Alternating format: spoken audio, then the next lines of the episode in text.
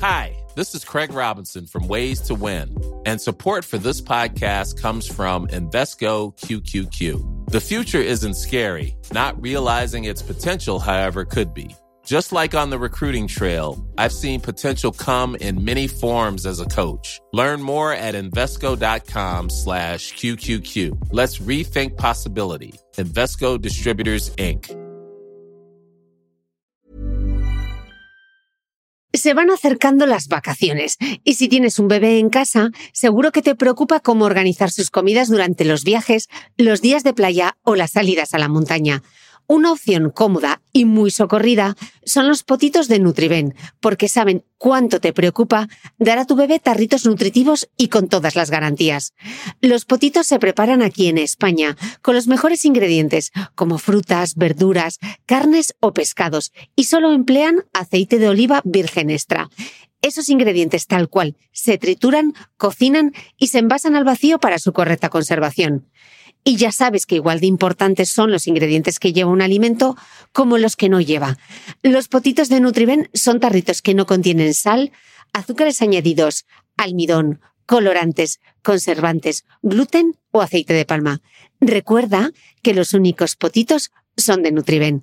Gracias a Nutriben y a su marca Potitos por apoyar los buenos contenidos en este podcast.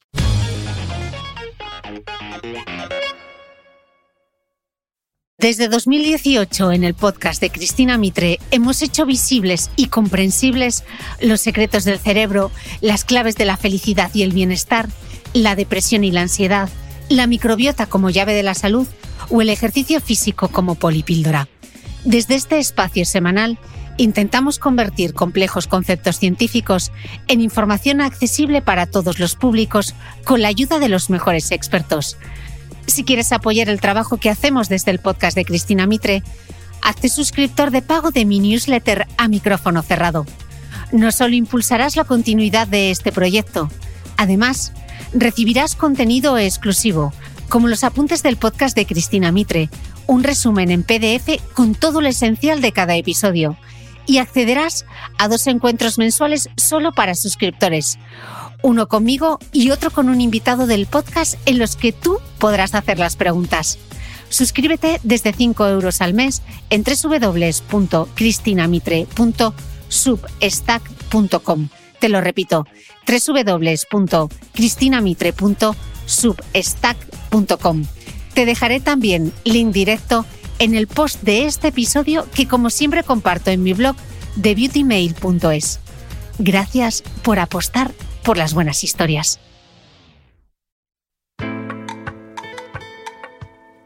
En 2022, el podcast de Cristina Mitre te acompañó unas 50 mañanas de domingo. Quizá no fueron los domingos, sino los lunes temprano camino del trabajo, o quizá fue cualquier otro día, mientras corrías, conducías o planchabas, según me contáis a menudo. Pues este enero vamos a volver a escuchar juntas dos episodios publicados el año pasado y te voy a explicar por qué he seleccionado el primero de ellos. Por supuesto, entre tanto episodio no es fácil elegir. Los expertos que pasan por el podcast nos regalan mucho conocimiento y para mí es una suerte poder grabar con todos ellos. El episodio elegido para esta semana tiene a dos grandes especialistas, Javier Butragueño, doctor en Ciencias de la Actividad Física y del Deporte, y Sergio Espinar, farmacéutico y nutricionista deportivo. La entrevista es una masterclass para entender qué es la grasa, cómo y por qué la almacenamos, y de paso, reivindicar que las mujeres acumulamos grasa a nuestra manera, pero que muchas veces las modas han penalizado nuestra biología. Y redes sociales como TikTok no hacen más que agravar el problema con vídeos que se viralizan a velocidad crucero y en los que se recomiendan el uso de medicamentos específicos para la obesidad y la diabetes tipo 2 como la alternativa para bajar de peso de forma rápida y sin esfuerzo. Seguimos cayendo en la misma trampa.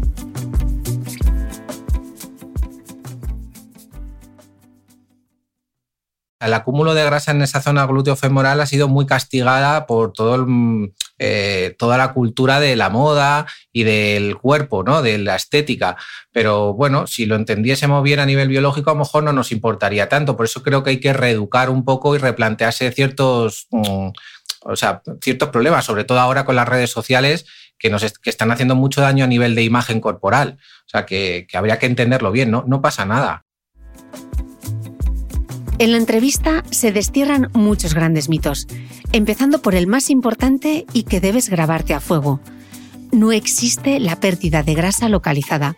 Por eso lo he elegido, porque siguen liándonos desde muchos frentes con esto. Como explica Javier Butragueño, no todo es cuestión de peso. La composición corporal y la distribución de grasa nos dan mucha más información para tomar decisiones y mejorar la salud que un simple número. Así que vamos a repasar el episodio para aprender a hacerlo bien. Que los propósitos de nuevo año no sean nunca más perder grasa de aquí o de allá, sino poner el foco en el objetivo correcto. Quiero mejorar mi composición corporal.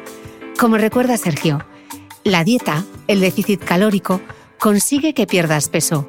El ejercicio marca que pierdes grasa o masa muscular. Una buena composición corporal requiere ejercicio que mantenga esa masa muscular. Y sí, para eso hay que trabajar la fuerza, que además en 2023 vamos a subir muchas maletas al compartimento superior del avión.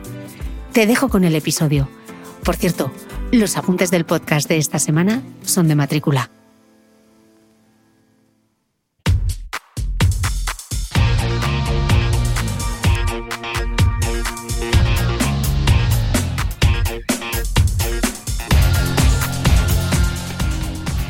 Hola, soy Cristina Mitre, periodista y autora del blog de Beauty Mail. Bienvenido a este nuevo episodio de mi podcast, un espacio semanal en el que entrevisto a grandes expertos de la salud y el bienestar para que aprendamos juntos a vivir mejor.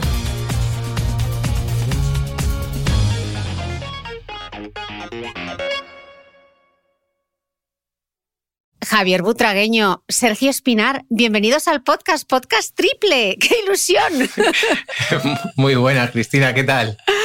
Muy bien, ¿y tú? Buenos días, ¿cómo estáis? Yo fenomenal, Sergio. O sea, es la primera vez, bueno, en remoto sí, va a ser la primera vez que grabamos a tres voces, así que con muchísimas ganas porque tengo un temazo para vosotros, chicos, que son los mitos sobre la grasa localizada. Cuando me planteé este tema, lo primero que hice fue buscar en San Google y las dos palabras, perder grasa, acumula más de 30 millones de resultados, así que os podéis imaginar la cantidad de mitos que vamos a tener que tumbar hoy a base de pura ciencia. ¿Estáis preparados? Mm, bueno, preparados, pues vamos a intentarlo, vamos a intentar hacer lo mejor posible. ¿Tú, Sergio? Sí, yo creo que, igual que Javi, o sea, tenemos para, para cortártela bastante tiempo. Venga, voy a empezar por el principio, como se empiezan las buenas historias, y Javi, la primera pregunta que te quería hacer es, em, los expertos insistís mucho entre la diferencia entre el peso y la composición corporal. ¿Por qué es tan importante diferenciar estos conceptos? Vale, pues bueno, como principio está genial empezar a, diferenciar entre esta parte. El peso es lo que hemos visto durante muchos años en la báscula, que no teníamos otra herramienta para mm, medirlo y nos estaba diciendo, bueno, pues tengo un peso elevado o no en función de no sabíamos muy bien el qué, ¿no? Eh, cuando empezamos a hablar de composición corporal, ya se empiezan a, dividir y a empezar a aprender nuevos conceptos, como por ejemplo el porcentaje de grasa o la masa libre de grasa, que para simplificarlo es la masa muscular, o luego otros componentes que nos pueden medir. Y a partir de ahí, entonces, también entendemos que no solo es el peso, sino también la distribución, la localización del peso, cómo se, cómo se distribuye, si se distribuye en la zona abdominal, si se distribuye en la zona eh, eh, glútea o femoral. Entonces, a partir de ahí ya se pueden tomar diferentes decisiones que no solo tienen que ver con un número. Y luego también eh, ese número muchas veces es psicológico y no sabemos interpretar si, pues, si el peso ha sido graso, si hemos perdido masa muscular, si el esfuerzo que hemos hecho incluso no lo mide. Entonces, es, muy importante insistir en la composición corporal y su distribución porque nos da mucha más información para tomar eh, decisiones para mejorar la salud. Mm.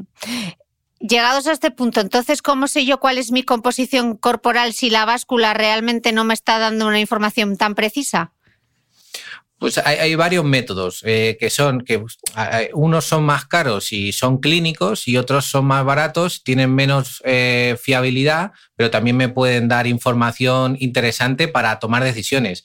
Eh, tengo desde un DEXA, que eso normalmente se suelen hacer en clínicas privadas o en hospitales, en, pues cuando, hay un, cuando tengo que conocer una información relevante. Eh, luego hay otras que son, pues eso, básculas que me pueden medir, eh, que son las bioimpedancias, que me pueden medir el porcentaje de grasa, me pueden medir también incluso el agua, me pueden medir la masa muscular y eso hay que tener cuidado porque tienen como unas normas que tienes que cumplir para que esos valores no, no de alguna manera no se ven alterados. Pero por lo menos, si yo tengo una pequeña gestión y conocimiento del mismo, que es lo que queremos hacer hoy, pues posiblemente puedo tomar mejores decisiones de cara a la alimentación o el ejercicio que quiero, que quiero realizar. Mm. Yo he visto algunos nutricionistas y seguro que Sergio eh, lo ha utilizado en alguna consulta que miden los pliegues. Sí, efectivamente. De hecho, a ver, eso quieres o no, pero el tema de tener poco tiempo cada vez se, se utiliza menos. Es decir, si tienes disponible tiempo y eres bueno tomando pliegues, seguramente sea uno de los métodos más exactos a día de hoy, porque al fin y al cabo, eh, como comentaba Javi, a, día de hoy lo que más se utiliza es la bioimpedancia. De hecho, la mayoría dice, ah, pues yo tengo una báscula Xiaomi que me he comprado y la tengo en mi baño y ahí me dice mi porcentaje de grasa. Claro, eso suele ser una báscula bioimpedancia. Y tiene un margen de error bastante alto, sobre todo las que son de baja calidad, porque al final lo que hace es mirar un poco lo que es el agua corporal y sabemos que hay mil factores que influyen en el agua corporal, desde el ciclo menstrual, el tema de cuántos carbohidratos haya consumido, el tema del estrés, cuánto haya dormido, el tema de materia fecal, por el tema de la fibra que haya consumido, todo eso afecta al peso corporal y a la hora de mirar el porcentaje de grasa vemos esas oscilaciones, es decir, al final digamos que no hay un número exacto para decirlo que tú digas, ah, pues mira, este dato que me ha dado de hoy es el correcto. Hay que hacer como varias mediciones durante diferentes días para ver realmente, a grosso modo, cuál es tu porcentaje de grasa real. Eh, Javi, ¿por qué y cómo acumulamos grasa en el cuerpo. ¿Qué función? Si tenemos grasa, tiene que haber una razón eh, vital para que lo hagamos. Me imagino, pues vamos. sí, no, y la función, la función muchas veces es que nos han metido mucho miedo con la grasa, pero es que la función es la de sobrevivir, es la de vivir, la de tener. Razón evolutiva, quería decir, una razón evolutiva. Claro, bueno, al final eh, piensa que es, el, es, un, como un almacén ¿no? de, de, energía que yo voy a poder utilizar en los momentos que lo necesite. Y, por ejemplo, si estuviera tres días que por lo que pasara no tuviera comida, pues tendría que tirar de algunas reservas y esas reservas se tienen que acumular en algún sitio. Entonces, eh, realmente el tejido eh, adiposo es fundamental, pero no solo es un almacén. Yo siempre lo comparo con, con Amazon. ¿no? Eh, Amazon no solo es un almacén que tiene pues diferentes objetos, sino que los distribuye. Y el tejido adiposo al final es, es, un almacén de energía, pero también distribuye diferentes señales a otros tejidos y da sustento a lo que necesite. El cerebro, el músculo, necesita energía. Pues oye, te, voy a, te lo voy a ir distribuyendo para que tú lo puedas utilizar. El problema es que muchas veces no se, no se llega a utilizar bien o se estropean los mecanismos por los cuales se puede utilizar. Entonces, ¿cómo se acumula? Pues hay como dos procesos y esto es súper es importante. cuando haces una sobreingesta de comida, cuando comes más de lo normal o de lo que tu cuerpo necesita, al final el tejido adiposo tiene que almacenarlo de alguna manera. ¿Y cómo se almacena? O expandiéndose o de alguna manera dividiéndose. ¿Vale? Las, cuando, cuando yo ya tengo un número de células que no pueden expandirse más, se tienen que subdividir. ¿Vale? Tienen que, aparecer nuevas células y se tienen que diferenciar, ¿no? Entonces, esto imagina, yo te lo pongo muy sencillo. Esto es como si tuvieras cinco globos, ¿vale? Tú tienes cinco globos y los intentas llenar con aire.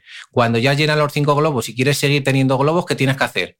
O compra nuevos globos para llenarlos o se tienen que dividir esos globos de alguna manera. Pues esto es lo mismo. Entonces, eh, luego hay otra, otra parte, es, eh, es decir, se hacen más grandes y se dividen. Y luego, por otro lado, también hay como un recambio de eh, lipídico, es decir, se va recambiando el contenido que hay en ese, en ese adipocito, ¿de acuerdo? esa es la forma en la que se acumula la grasa en el, en el cuerpo. Mm.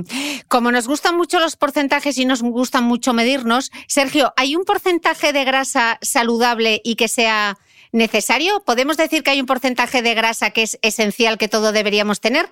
¿Y por qué es importante destacarlo?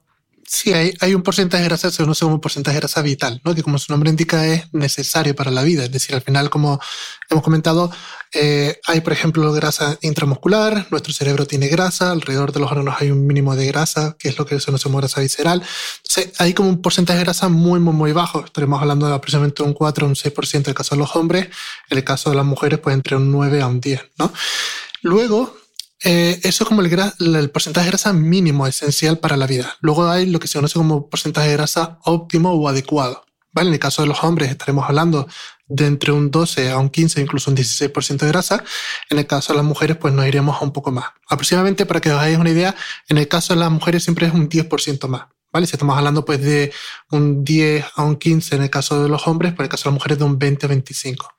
Sí que es cierto que luego, pues, obviamente buscamos tener un porcentaje de grasa bajo.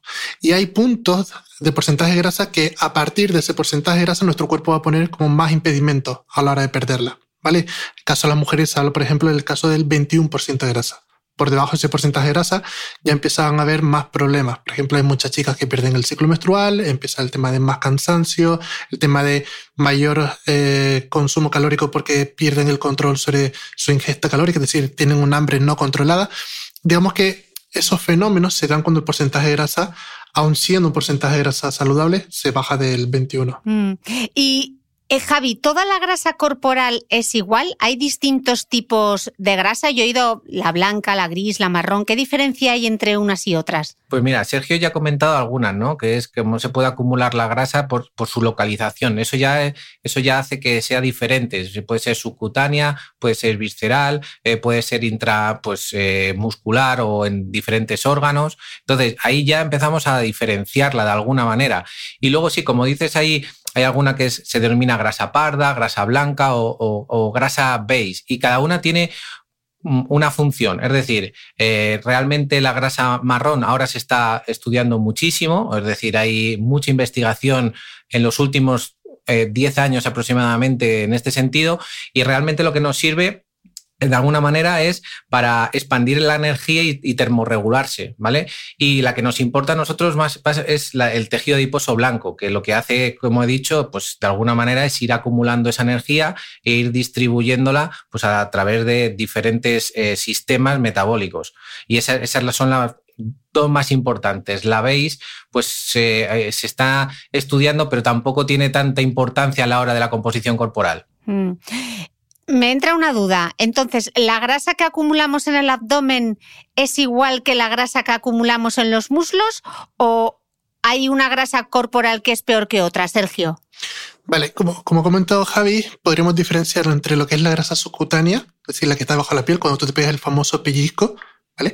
Y luego tendríamos lo que es la grasa visceral, ¿vale? La que se encuentra detrás de la pared abdominal, la que recubre los órganos. Eh, puedes tener, por ejemplo, grasa a nivel abdominal, pero que sea subcutánea, es decir, la del pellizco, o puedes tener eh, grasa a nivel abdominal, pero que sea visceral. ¿Vale? Que es lo que estamos viendo en los últimos años, que el porcentaje de población con grasa visceral está incrementando de forma drástica. De hecho, ya hay un sinónimo o una categorización, por así decirlo, que es el de TOFI, de Thing Outside Fat Inside, es decir, gente que tú la ves y parece con un porcentaje de grasa adecuado, pero cuando la miras tiene un gran contenido de grasa visceral. ¿Es lo mismo la grasa que se puede encontrar en los, en los muslos o la zona de glúteos de esta grasa visceral? No, porque uno de los problemas que nos encontramos con esta grasa visceral es que produce algo que se conoce como inflamación de bajo grado. Básicamente, las células del sistema inmune se infiltran en esa grasa visceral y lo que produce es, claro, como ha comentado Javi, cuando ese globo empieza a incrementar su tamaño, uno de los mecanismos que tiene el, cuerpo para evitar que se sigan hinchando esas células, de que no metan más grasa corporal, es liberar la grasa al torrente sanguíneo. Y uno puede pensar, pues esto es genial, porque si yo libero ácido graso al torrente sanguíneo, puedo utilizar esa grasa. Sí.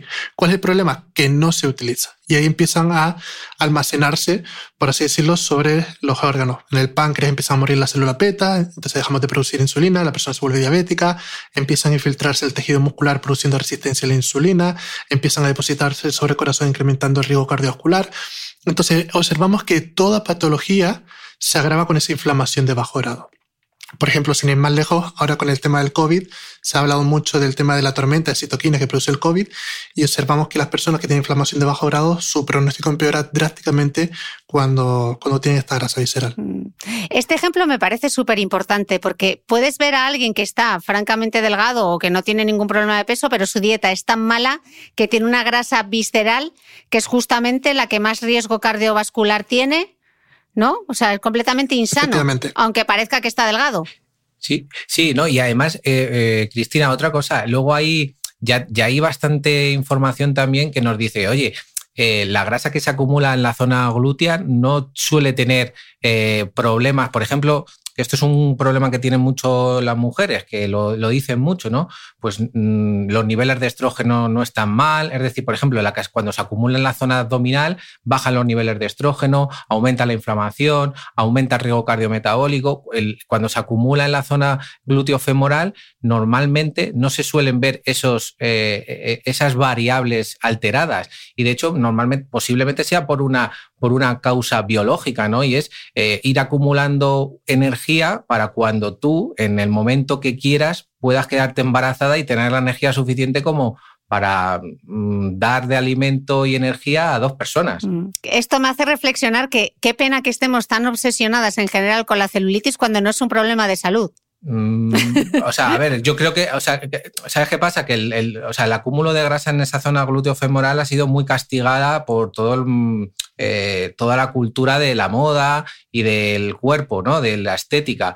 Pero bueno, si lo entendiésemos bien a nivel biológico, a lo mejor no nos importaría tanto. Por eso creo que hay que reeducar un poco y replantearse ciertos, mm, o sea, ciertos problemas, sobre todo ahora con las redes sociales que, nos están haciendo mucho daño a nivel de imagen corporal. O sea, que, habría que entenderlo bien, ¿no? No pasa nada. Mm, total. Em, Sergio, explícanos, ¿qué, ¿qué papel juegan las hormonas y la insulina en la pérdida y la ganancia de peso? Y también el estrés y la falta de sueño. Vale, si quieres empezamos con la insulina y luego pasamos con, el tema del estrés y, cortisol. Bien, a ver, la, insulina siempre se, se, ha visto como la hormona culpable ¿vale? Porque al fin y al cabo es una hormona que su función es la de almacenar. Es decir, igual que almacena los carbohidratos como forma de glucógeno en el tejido muscular y hepático, también puede influir en lo que es el almacenamiento de grasa en el adipocito, ¿no? en esa célula que almacena grasa. El problema es que en los últimos años se la ha castigado de sobremanera. Es decir, eh, se busca siempre mantener la insulina baja, eh, cualquier alimento que le ve la insulina parece que va a engordar y a día de hoy sabemos que, que no, que realmente una cosa es la acción de la insulina y otra cosa es tener resistencia a la insulina, que ahí es cuando llega la problemática. Es decir, cuando una persona dice, ah, mira, eh, tiene sobrepeso obesidad y además tiene eh, resistencia a la insulina. Lo hemos comentado anteriormente. El simplemente hecho de haber ganado grasa corporal ya puede hacer que cree resistencia a la insulina o viceversa, ¿no? Sabemos que las personas con resistencia a la insulina, como puede ser, por ejemplo, las chicas con síndrome poliquístico, también tienen riesgo de, de sobrepeso obesidad pero es la resistencia a dicha hormona. Es decir, es igual que, el cortisol, que es la hormona del estrés. ¿no? Por ejemplo, sin ir más lejos, el ejercicio físico incrementa los niveles de cortisol. Y uno puede decir, pero si, si eso es algo malo, ¿no? No, porque el cortisol, una de las funciones que tiene es justamente la de favorecer la lipólisis, que es la liberación de ácido graso para que el cuerpo lo utilice como fuente de energía. Entonces es algo beneficioso. ¿Qué ocurre? Que cuando toca de entrenar, esos niveles de cortisol vuelven a niveles basales pasados 30-40 minutos. Es decir, es como un, efecto agudo. Luego otra cosa sería lo que es la resistencia al cortisol o el estrés psicológico. ¿Qué ocurre con el estrés psicológico? Tu organismo cada 4 o 5 horas está liberando pulsos de cortisol. Entonces ahí se crea ese impacto negativo del estrés. ¿Cómo sabemos que afecta el estrés?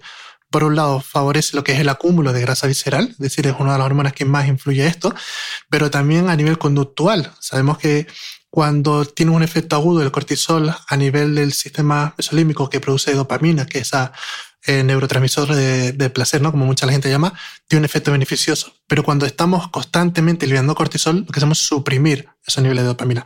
Entonces, sabemos que personas que tienen un alto grado de estrés son más propensas a crear la adicción, por ejemplo, el consumo de alcohol, el tema de ludopatía, el consumo de ultraprocesados. Entonces, la persona, en muchas ocasiones observamos que el efecto que tiene sobre la grasa corporal es porque se encuentra en una situación de estrés, lo paga con la comida, busca alimentos que sean hiperpaletables, muy altos en, en calorías, muy altos en azúcares refinados y grasas, hace que su dieta sea hipercalórica y esto se almacena como grasa corporal. Entonces, no es solo el impacto que tenga a nivel fisiológico, sino también a nivel conductual. Mm. ¿Y, ¿Y el sueño? Bien, en el caso del sueño, eh, hay estudios que son muy interesantes porque muestran que una sola eh, noche de mal descanso ya afecta al nivel de composición corporal de forma indirecta. ¿Cómo? Incrementando la resistencia a la insulina, incrementando los niveles de grelina, que es la hormona del apetito, bajando los niveles de leptina, que es la hormona que te ayuda a controlar la saciedad y a quemar más calorías. También incrementa los niveles de cortisol, que es la hormona de estrés. Es decir, digamos que a nivel hormonal es una de las peores cosas que, que pueda pasar a día de hoy. Interesantísimo. Grabé hace nada un podcast eh, sobre el sueño y ha funcionado como un tiro. O sea, la mitad de los españoles tenemos problemas para dormir. Es una cosa a, lo que, a uno de los hábitos de vida saludable al que menos atención prestamos. Eh, Javi, eh, ¿A qué llamamos en concreto mm, grasa localizada? Porque eh, hay 50 millones de productos dirigidos a la grasa localizada. ¿Qué es la grasa localizada? ¿Es un tipo especial de grasa? Pues eh, sí, ahora te, cuento también antes, antes de eso, mm, comentar la importancia que lo que ha comentado Sergio de ese equilibrio que tenemos que, tener presente siempre, ¿vale? Antes de comentar, eh, pasar a esta pregunta. Si os habéis fijado, él ha hablado de agudo y crónico, y creo que eso es lo más fundamental. El ejercicio puede activar y diferentes eh, vías eh, agudas que con el tiempo se van a regular y entonces no son problemáticas. El problema es tener un estrés crónico continuado, una falta de sueño, como habéis comentado, continuado que tiene mucha gente y todo eso son variables que muchas veces no se controlan. ¿Qué es lo que ocurre? Que a partir de ahí, pues eh, nos podemos encontrar esto que llamamos grasa localizada, ¿no? Y dices, ¿dónde se localiza la grasa? Pues lo que tienes que saber es dónde, de alguna manera, esos depósitos esas acumulaciones de células grasas están en el cuerpo. Y lo hemos dicho, pues puede haber incluso, puede estar en el cráneo, puede estar en la cara, puede estar en la parte superior del cuerpo en la parte de los en mujeres, en la parte del, pecho, pero ya se está empezando a ver también en, hombres, en la parte de la espalda, en la parte del abdomen y en la parte glúteo femoral. Es decir, si veis, hay varias localizaciones que, donde, donde puede haber depósitos de, grasa. Ahora, la pregunta es, ¿por qué unos eh, pueden aumentar más y otros pueden aumentar menos? Pues hombre, ahí también tendríamos que ver que dentro de esos tejidos hay unos que son más tiene más riesgos, ¿no? Ese, acúmulo de grasa también visceral tiene más riesgos que otros, ¿no? Hemos dicho que la grasa, la glúteo-femoral tiene menos riesgos. Y, la pregunta sería, pero, oye, ¿tiene los mismos receptores? ¿Tiene la misma forma? Pues no, no tiene la misma forma. Y luego, por otro lado, están influenciados eh, de alguna manera por las hormonas sexuales, tanto mm, de manera en, femenino o en masculino, pues oye, eh, eh, Sergio aquí también puede aportar muchísimo, pero claro, si es, al final los estrógenos y la progesterona pueden estimular de alguna manera los adipocitos de, de, esa región, pues oye, normalmente lo que va a haber es, va a haber mayor acúmulo en esa zona y no tanto la zona abdominal. Y luego, claro, si dices, oye, si hay una época donde las mujeres, esos niveles de estrógenos y progesterona se ven alterados, podría haber una movilización de esa grasa que está en el glúteo femoral hacia otros entornos, como puede ser, por ejemplo, eh, la grasa abdominal? Pues sí, hacia la grasa abdominal y hacia incluso un aumento de la grasa visceral. Hmm, os lo preguntaré luego con la llegada de la menopausia. Eh, Sergio, nos estaba explicando ahora Javi que hay diferencias entre cómo acumulamos la grasa los hombres y las mujeres, pero es que incluso entre las mujeres y entre los propios hombres también hay diferencias. ¿Qué factores individuales son los que determinan que haya mujeres que acumulan más grasa en el abdomen en lugar de la zona glúteo-femoral, o sea, los muslos, o, y hombres que acumulan más grasa en, el abdomen que otros? ¿Por qué se ven esas diferencias? Vale, digamos que desde un punto de vista lógico, eh, cuando miras el tamaño de esas células que almacenan grasa, te puede hacer una idea de por dónde van a ir los tiros. Por ejemplo, en el caso de las mujeres, como ha comentado Javi, en la seno glúteo-femoral, eh, los adipocitos, esas células que almacenan grasa, son de mayor tamaño. ¿vale? Entonces, tienen más capacidad de almacenamiento. Entonces tú puedes decir, bueno, pues eso puede ser un factor. Pero es que además, eh, luego sabemos que a nivel hormonal puede afectar esto. Es decir, digamos que cuando hablamos de esos receptores que se encuentran en la superficie de la célula, podemos distinguir dos alfa y beta adrenérgicos, ¿no? A y B. Los A o alfa se encargan de lo que es el tema de almacenamiento y los betas de liberar esos ácidos grasos al torrente sanguíneo para que se utilicen como fuente de energía. Entonces, aquellas células que tengan más alfa que beta son los que se conocen como grasa rebelde o que cuesta más, porque básicamente va a costar mucho más que liberen grasa, y las que tengan más betas que alfa son las que son más grasas fáciles de perder. ¿Vale? Entonces, ¿Qué ocurre? Que en el caso de las mujeres, eh, las que son de la zona femoral tienen más alfa que beta, tienen muchas alfa. Entonces, ¿qué ocurre? Que una mujer, cuando gana grasa, va a almacenar principalmente esa grasa, lo que es la zona femoral, pero cuando esté en déficit calórico y pierda grasa, va a perderla el tren superior. ¿Vale? De lo que es la cintura para arriba. O sea, la razón por la cual muchas chicas se encuentran con la zona de la clavícula con un porcentaje de grasa bajo y le cuesta mucho más en la, en la zona de pierna.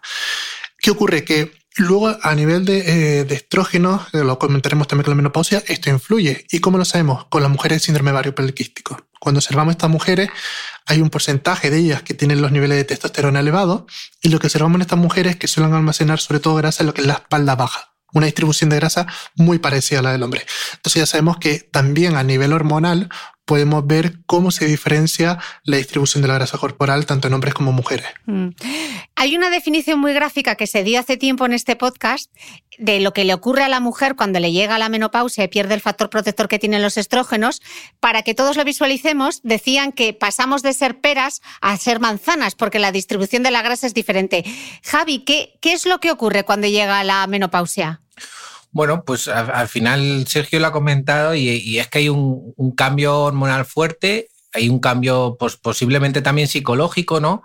Que, que, el otro día yo lo hablaba con una, con una amiga, ¿no? Que decía que estaba en el ginecólogo y, decía, joder, estoy, hay, tres personas que están esperando para tener hijos y yo ya lo he tenido y ya es mayor y ya es como que estoy en un periodo en el que ¿qué tengo que hacer yo ahora? ¿no?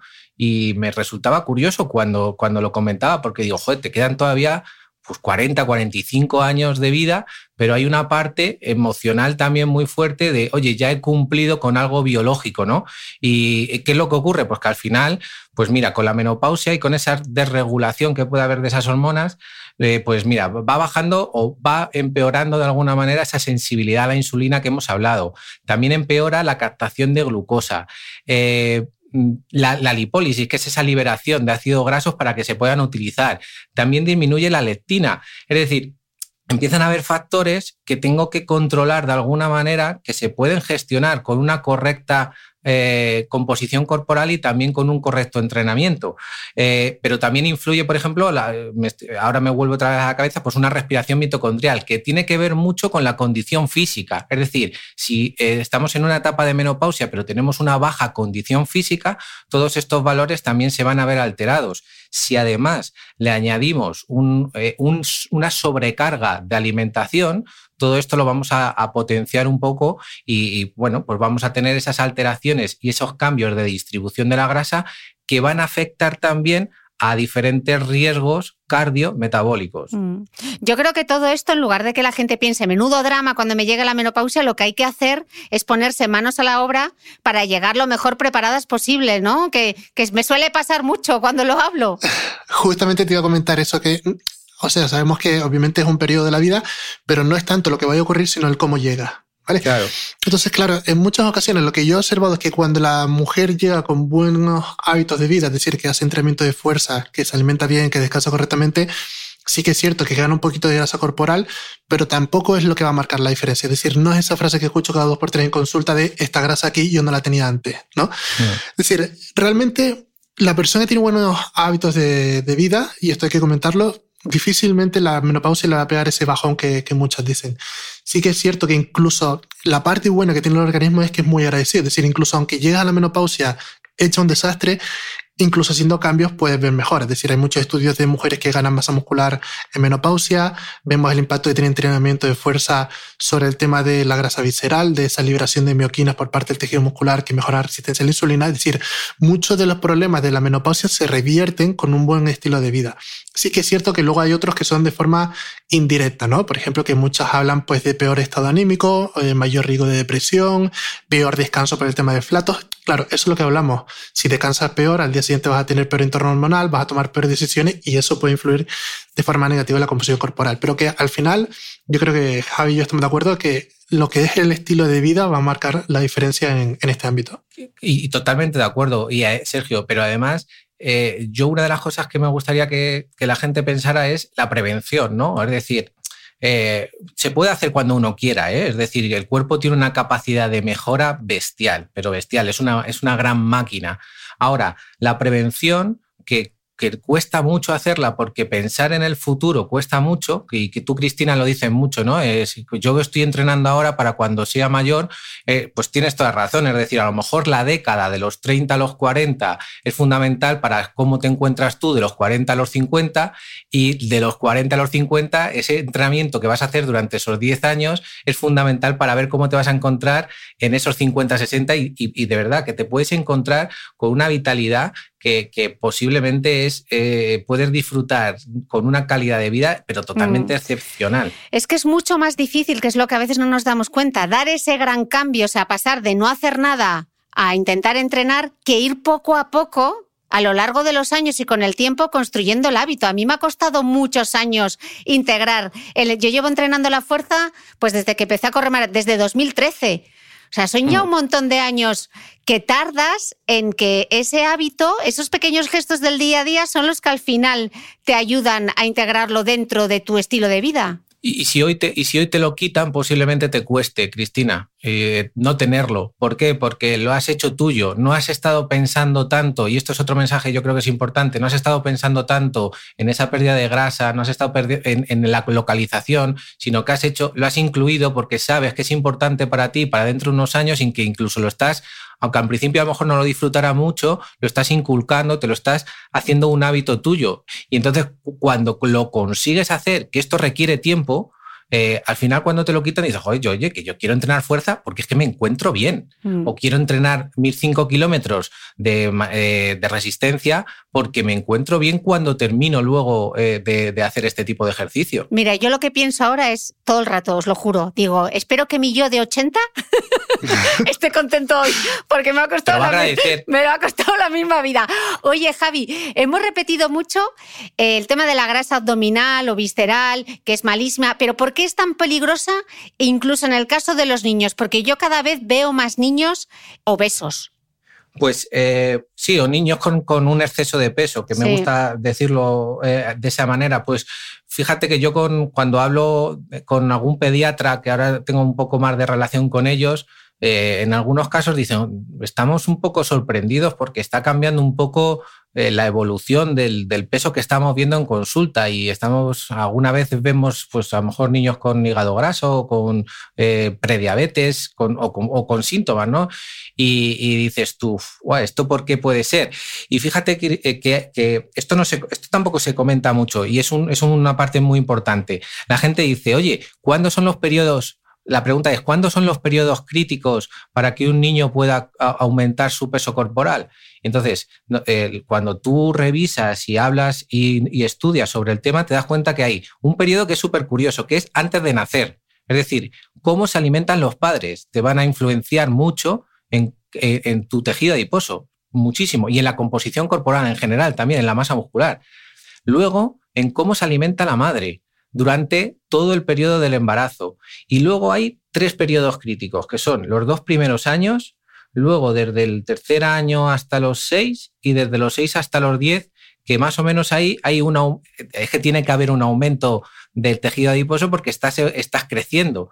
Pero en ese momento, si hay una sobreingesta, que ahora hay más de lo normal, eh, ahí empieza a haber un aumento del, del tamaño del adipocito y un mayor número de adipocitos. Por lo tanto, ya empezamos a tener problemas de resistencia a la insulina y a partir de ahí empieza a haber problemas a nivel metabólico. O sea, fíjate dónde empieza todo. O sea, hay que irse un poquito atrás de, para, comprenderlo. Por eso, educar a los padres e, en salud, en alimentación, en ejercicio es fundamental. Mm.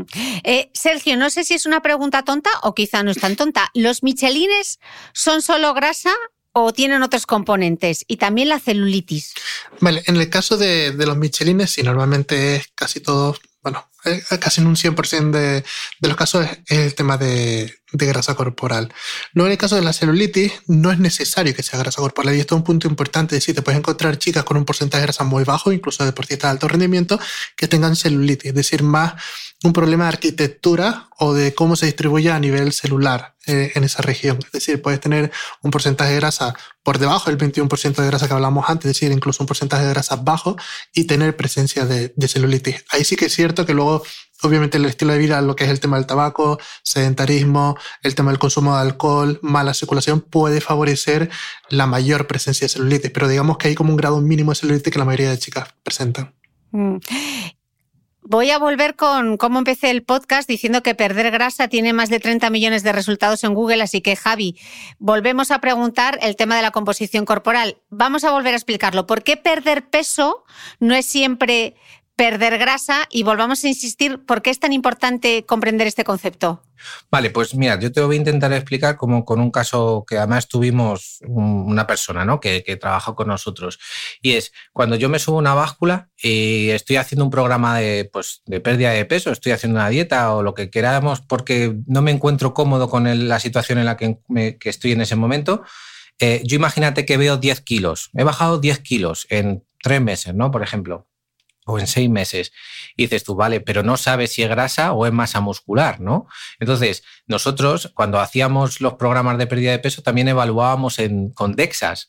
Y entonces, eh, para medir también la masa que la máquina que hablabas del principio, pero ¿cómo es esa máquina? ¿Cómo lo mide? Bueno, es una máquina que tú te tumbas y mm. simplemente va pasando un brazo por encima tuyo y va utilizando pues una pequeña radiación para ver eh, la densidad que tiene de tanto la grasa como el músculo y te da un dato, pues te dice, tienes un 37% de grasa eh, y en valores absolutos te va diciendo, pues tienes 36 kilos de grasa y también tienes 40 kilos de masa libre de grasa, masa muscular, por así decirlo, de manera sencilla. Vamos, como una bioimpedancia, pero mucho más precisa, ¿no? más precisa no se utiliza siempre por esa mm. pequeña dosis de radiación y porque tiene un coste un poco más elevado, pero cuando lo tienes, pues lo puedes utilizar y en hospitales, en, unidades de, obesidad y demás se utiliza.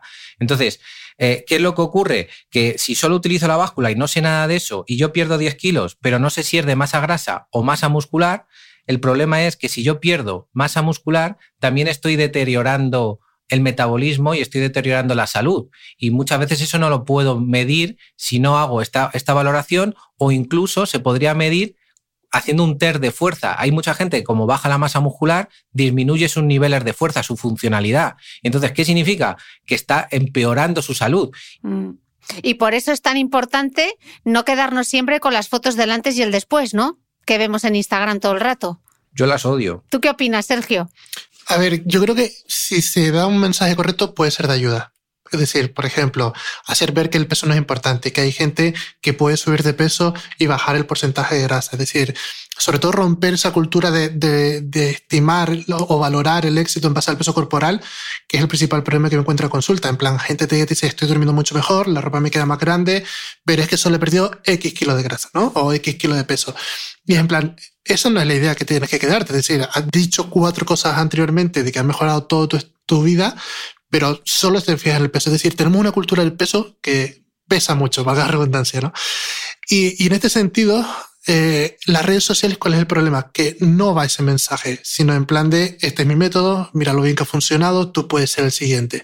Y ese es el principal problema que nos encontramos a día de hoy. Mm. Javi, ¿a ti por qué no te gustan? Pues Cristina, porque con el, todos los años que yo llevo en este ámbito, lo que me doy cuenta es que lo importante es es, todo lo que hay detrás y todo el trabajo que hace esa persona, ¿no? De, cambio de contexto, porque el peso es una parte, pero tú sabes lo difícil que es cambiar eh, el contexto familiar, que, que, tú llegas un domingo y te dicen, pero qué tontería estás haciendo, otra vez a dieta, otra vez haciendo ejercicio.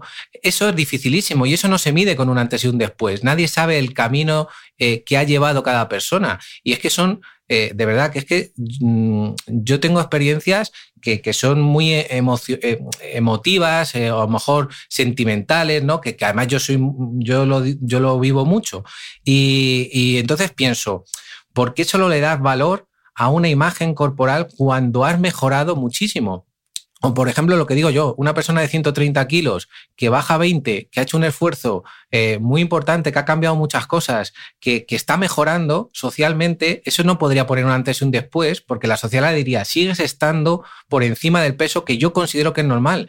Y entonces, claro, esa persona está mucho mejor, pero no se valora. No se valora el esfuerzo que ha hecho, no se mm. valora el trabajo que ha realizado, ni la educación, ni los, ni los cambios tan complejos que hay que hacer en el entorno. Entonces, a mí eso no me gusta por ese motivo. Me gusta más que sean a lo mejor vídeos explicando qué, es lo, qué es lo que siente cómo se siente esa persona con ese cambio que ha tenido, que a lo mejor 5 kilos ya es suficiente y no tiene que perder 30. Eso es lo que yo digo muchas veces. Porque ahí entra otra parte, que algún día harás algún otro, otro podcast sobre eso, que muchas veces estas fotos del antes y el después pueden derivar en situaciones de obsesión de la gente decir, no, no, es que yo quiero esa figura y para llegar a esa figura tienes que tener pues a lo mejor no un estado de salud bueno. Sí, la ortorexia o los trastornos de la conducta alimentaria, totalmente. Em, Sergio, otro concepto que vemos mucho en redes sociales eh, y que no sé si todo el mundo lo entiende, ¿qué significa oxidar grasas?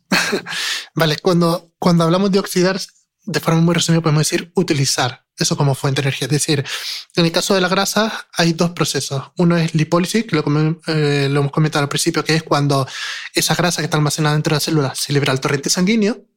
Y cuando se lleva al tejido muscular, por ejemplo, se utiliza como fuente de energía, se dice que se está oxidando. ¿Vale?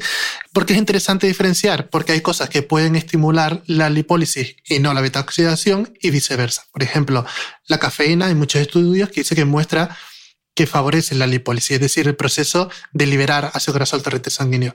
Pero si luego te sientas en el sofá y no haces nada, pues ahí no se están oxidando o no se están utilizando como fuente de energía. O al contrario, podemos tener procesos donde no haya una lipólisis, pero sí se oxide esa grasa, como la dieta cetogénica, por ejemplo. Cuando tú miras los estudios con dieta cetogénica, perdón, te dicen, ah, pues mira, eh, ahora la persona utiliza más grasa como fuente de energía. Vale, pero esa grasa que es la que ha consumido la persona o la que tiene almacenada en esa grasa visceral. Entonces, ahí tenemos que diferenciar y esa es la clave, diferenciar entre lipólisis de beta oxidación o oxidar la grasa. Mucho más complejo de lo que, de lo que parece. Eh, ¿Por qué? Explícame también, ¿por qué, eh, que lo habéis mencionado, por qué si perdemos músculo cuesta mucho más perder peso? Bien, y esto, esto va también muy en relación a lo que es el efecto rebote.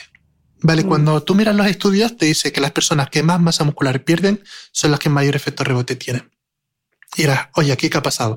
Bien, digamos que tradicionalmente se ha visto la teoría del lipostato. Lipo, obviamente de grasa, y tato, de, como si fuera el termostato, ¿no? Es decir, tu cuerpo tiene como una grasa de referencia. Si subes a grasa corporal, tu cuerpo quiere volver a esa grasa inicial. O si tú pierdes grasa corporal, quiere recuperarla. Digamos que tiene como ahí un, rango de grasa para él. ¿Qué ocurre? Que también está lo que es la teoría del proteinostato. Lo mismo, pero con el tejido muscular. ¿Vale? Entonces, ¿qué tenemos? Algunos estudios donde hay personas que pierden mucha masa muscular y pierden grasa corporal. Luego esa persona vuelve en su día a día, vuelve a su dieta anterior y lo que observamos es que no solo recuperan la grasa que habían perdido, sino a lo mejor un 60% más. ¿Por qué? Porque el organismo ha creado adaptaciones que incrementan el apetito hasta que no solo recupera la grasa, sino también la masa muscular. Entonces, cuando recupera la masa muscular que había perdido es cuando se reduce el hambre. Sí, pero ahora tiene un 60% de grasa más. Entonces, ¿qué observamos? Que aquellas personas que mantienen la masa muscular durante un déficit calórico son, primero, las que van a tener mejor composición corporal, obviamente, y también van a tener menor efecto rebote. Por eso, es el principal problema que me encuentro en consulta, o sea, en mi, ámbito, que es la parte de nutrición. El, el que todo el mundo dice, ah, la dieta es el 80%. Error. Es decir, observamos que la mayoría de personas que llegan y buscan perder grasa corporal, lo que hacen es buscar cuál es la mejor dieta para perder grasa corporal, no buscan cuál es el mejor ejercicio para perder. ¿Por qué? Porque el tema del ejercicio como que ha pasado a un segundo plano, sí, haces algo en la elíptica, caminas un ratito en la cinta, es como para favorecer y ya está. Pero ¿qué va? O sea, puede ser igual o incluso más importante que el tema de la mm. dieta. Pues entonces, ¿cuál es la receta para perder grasa y no músculo? O sea, ¿cuánto dices que no solo la dieta, tiene que ser dieta y ejercicio, la combinación de los dos? Danos la receta exacta. vale, ahora llega la parte negativa y es que la tasa de éxito en consulta es bajísima. O sea, hablando yo incluido, es decir, no solo echando peste de otra gente, no, no, incluido en mi caso, la tasa de éxito que tengo yo en consulta es muy baja. ¿Por qué? Porque realmente sabemos a grosso modo cómo mantener un porcentaje de grasa saludable. Decir, llevamos décadas estudiando tanto la parte de nutrición como la parte de ejercicio. Tenemos muchos reportes en la literatura científica de cómo hacer las cosas, pero luego cuando lo llevas al campo, a la, la, parte práctica, fracasa. Es decir, la adherencia de la persona se reduce mucho a partir de los 3-6 meses. Observamos que hay gente que no le gusta el entrenamiento de fuerza. Observamos que también la gente viene con unas ideas preconcebidas a nivel nutricional de me gusta el plátano, pero sé que está prohibido porque es azúcar. Y es en plan, todas esas ideas hacen que al final la persona caiga en un punto donde busca un ejercicio que no le agrada o deja de hacerlo y busca un, estilo de vida a nivel nutricional que es muy cerrado. Es decir, que elige tres o cuatro alimentos, intenta basar su alimentación en eso, el, brócoli y pollo hervido, y crea luego en, la desgracia del efecto rebote, ¿no? Entonces, ¿cuál es la, la receta? Ojalá pudiera decirla. Sabemos que en la parte nutricional, y Javi hablará de la parte de ejercicio, en la parte nutricional buscar restricciones calóricas no muy fuertes puede ser la primera clave, es decir, cuando observamos qué es lo que fracasa, la persona pasa de la noche a la mañana de consumir 3.000 calorías a 1.300 calorías, eso es una receta para el fracaso.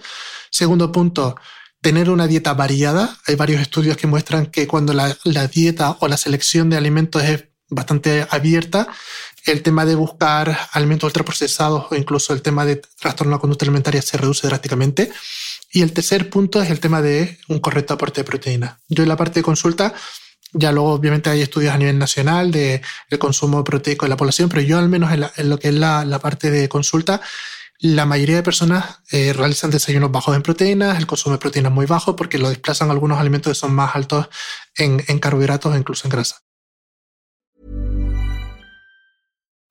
Life is full of what ifs. Some awesome, like what if AI could fold your laundry? And some, well, less awesome, like what if you have unexpected medical costs? United Healthcare can help get you covered with Health Protector Guard fixed indemnity insurance plans. They supplement your primary plan to help you manage out of pocket costs. No deductibles, no enrollment periods, and especially no more what ifs. Visit uh1.com to find the Health Protector Guard plan for you. Ever catch yourself eating the same flavorless dinner three days in a row? Dreaming of something better? Well, HelloFresh is your guilt free dream come true, baby. It's me, Kiki Palmer. Let's wake up those taste buds with hot, juicy pecan crusted chicken or garlic butter shrimp scampi. Mm. Hello Fresh. Stop dreaming of all the delicious possibilities and dig in at HelloFresh.com. Let's get this dinner party started.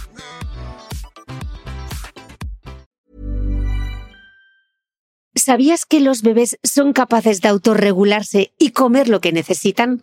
Hasta el primer año, la leche ha de ser su alimento principal, bien sea lactancia materna o artificial, y poco a poco podrán ir probando diferentes texturas y alimentos. Ahora, con buena temperatura, a todos nos gusta salir más de casa, y en verano pasamos mucho tiempo fuera, en la playa, la montaña o recorriendo el mundo. Si tienes un bebé que ya ha empezado con la alimentación complementaria, para esos momentos puedes contar con los diferentes tarritos que ofrece Potitos. Hay recetas para bebés desde 4 y 6 meses y solo llevan ingredientes como frutas, verduras, carnes o pescados que se trituran y se envasan tal cual. Los potitos de Nutriben son tarritos seguros, fáciles de conservar y transportar, ya que no necesitan refrigeración, tan solo mantenerse en un lugar fresco. Se calientan en microondas o al baño María, sin conservantes ni azúcares añadidos. Gracias a Nutriben y a su marca Potitos por ser nuestro mecenas del mes.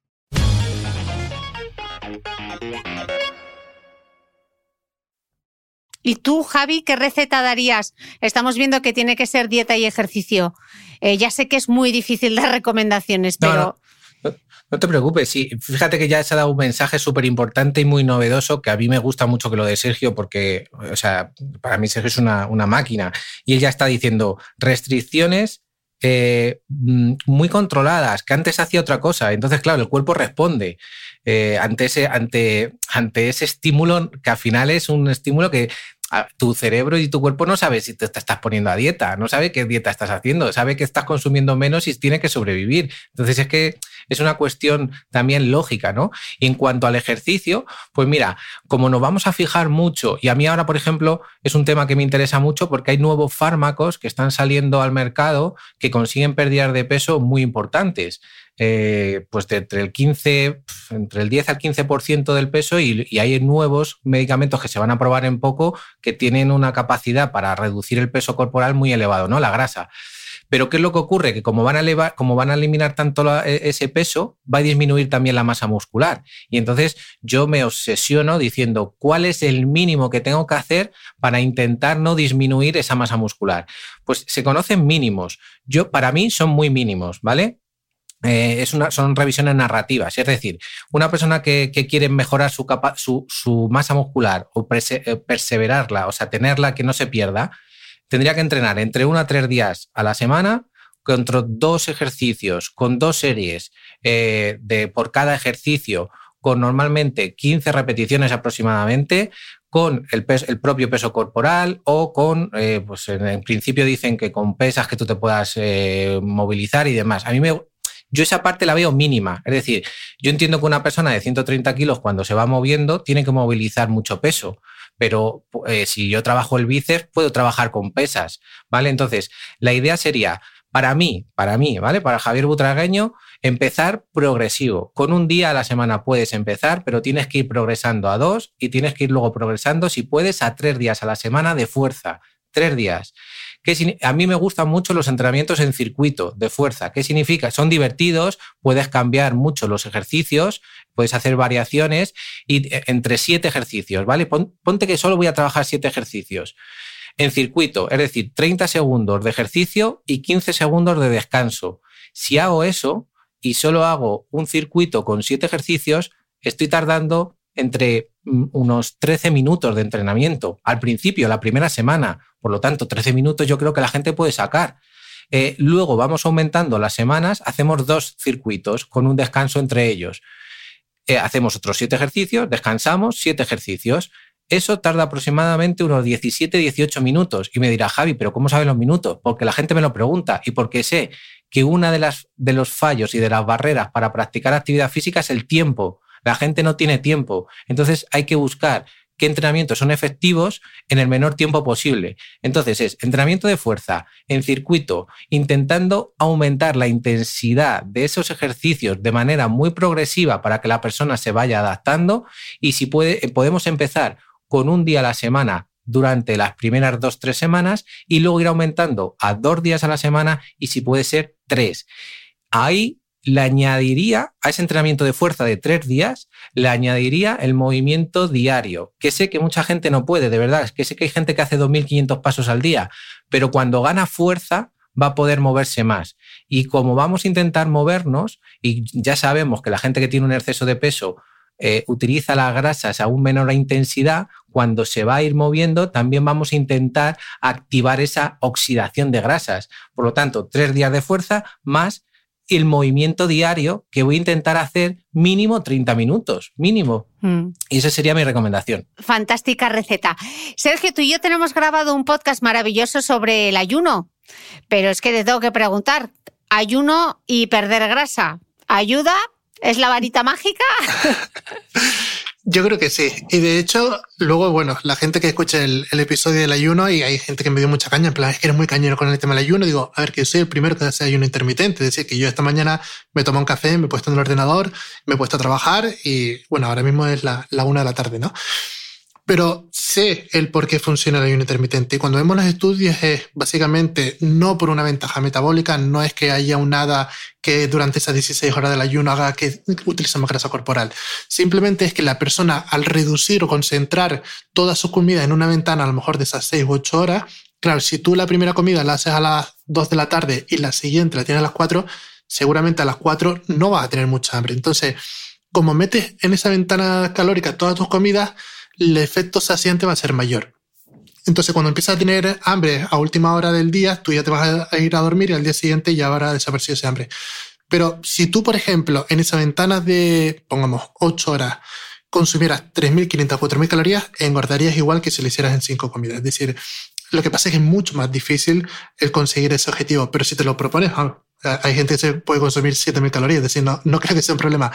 Pero básicamente es eso, que reduce tu aporte de calorías, hay déficit calórico y pierdes grasa. ¿Vale? Porque al final, luego yo se lo digo a la gente, digo, es que ojalá pudieras venir a consulta un día conmigo a la semana. Y verías tú que ahí te diga gente que ha fracasado con dietas cetogénicas, que ha fracasado con ayunos intermitentes, que sí, que la funciona a corto plazo, pero que luego cuando pasa eso, seis meses, un año, la mayoría recupera el peso perdido. Mm. Sergio, eh, no sé si es una pregunta tonta, pero ¿qué pasa con esa grasa que eliminamos? ¿A dónde va? Bien, de hecho hay...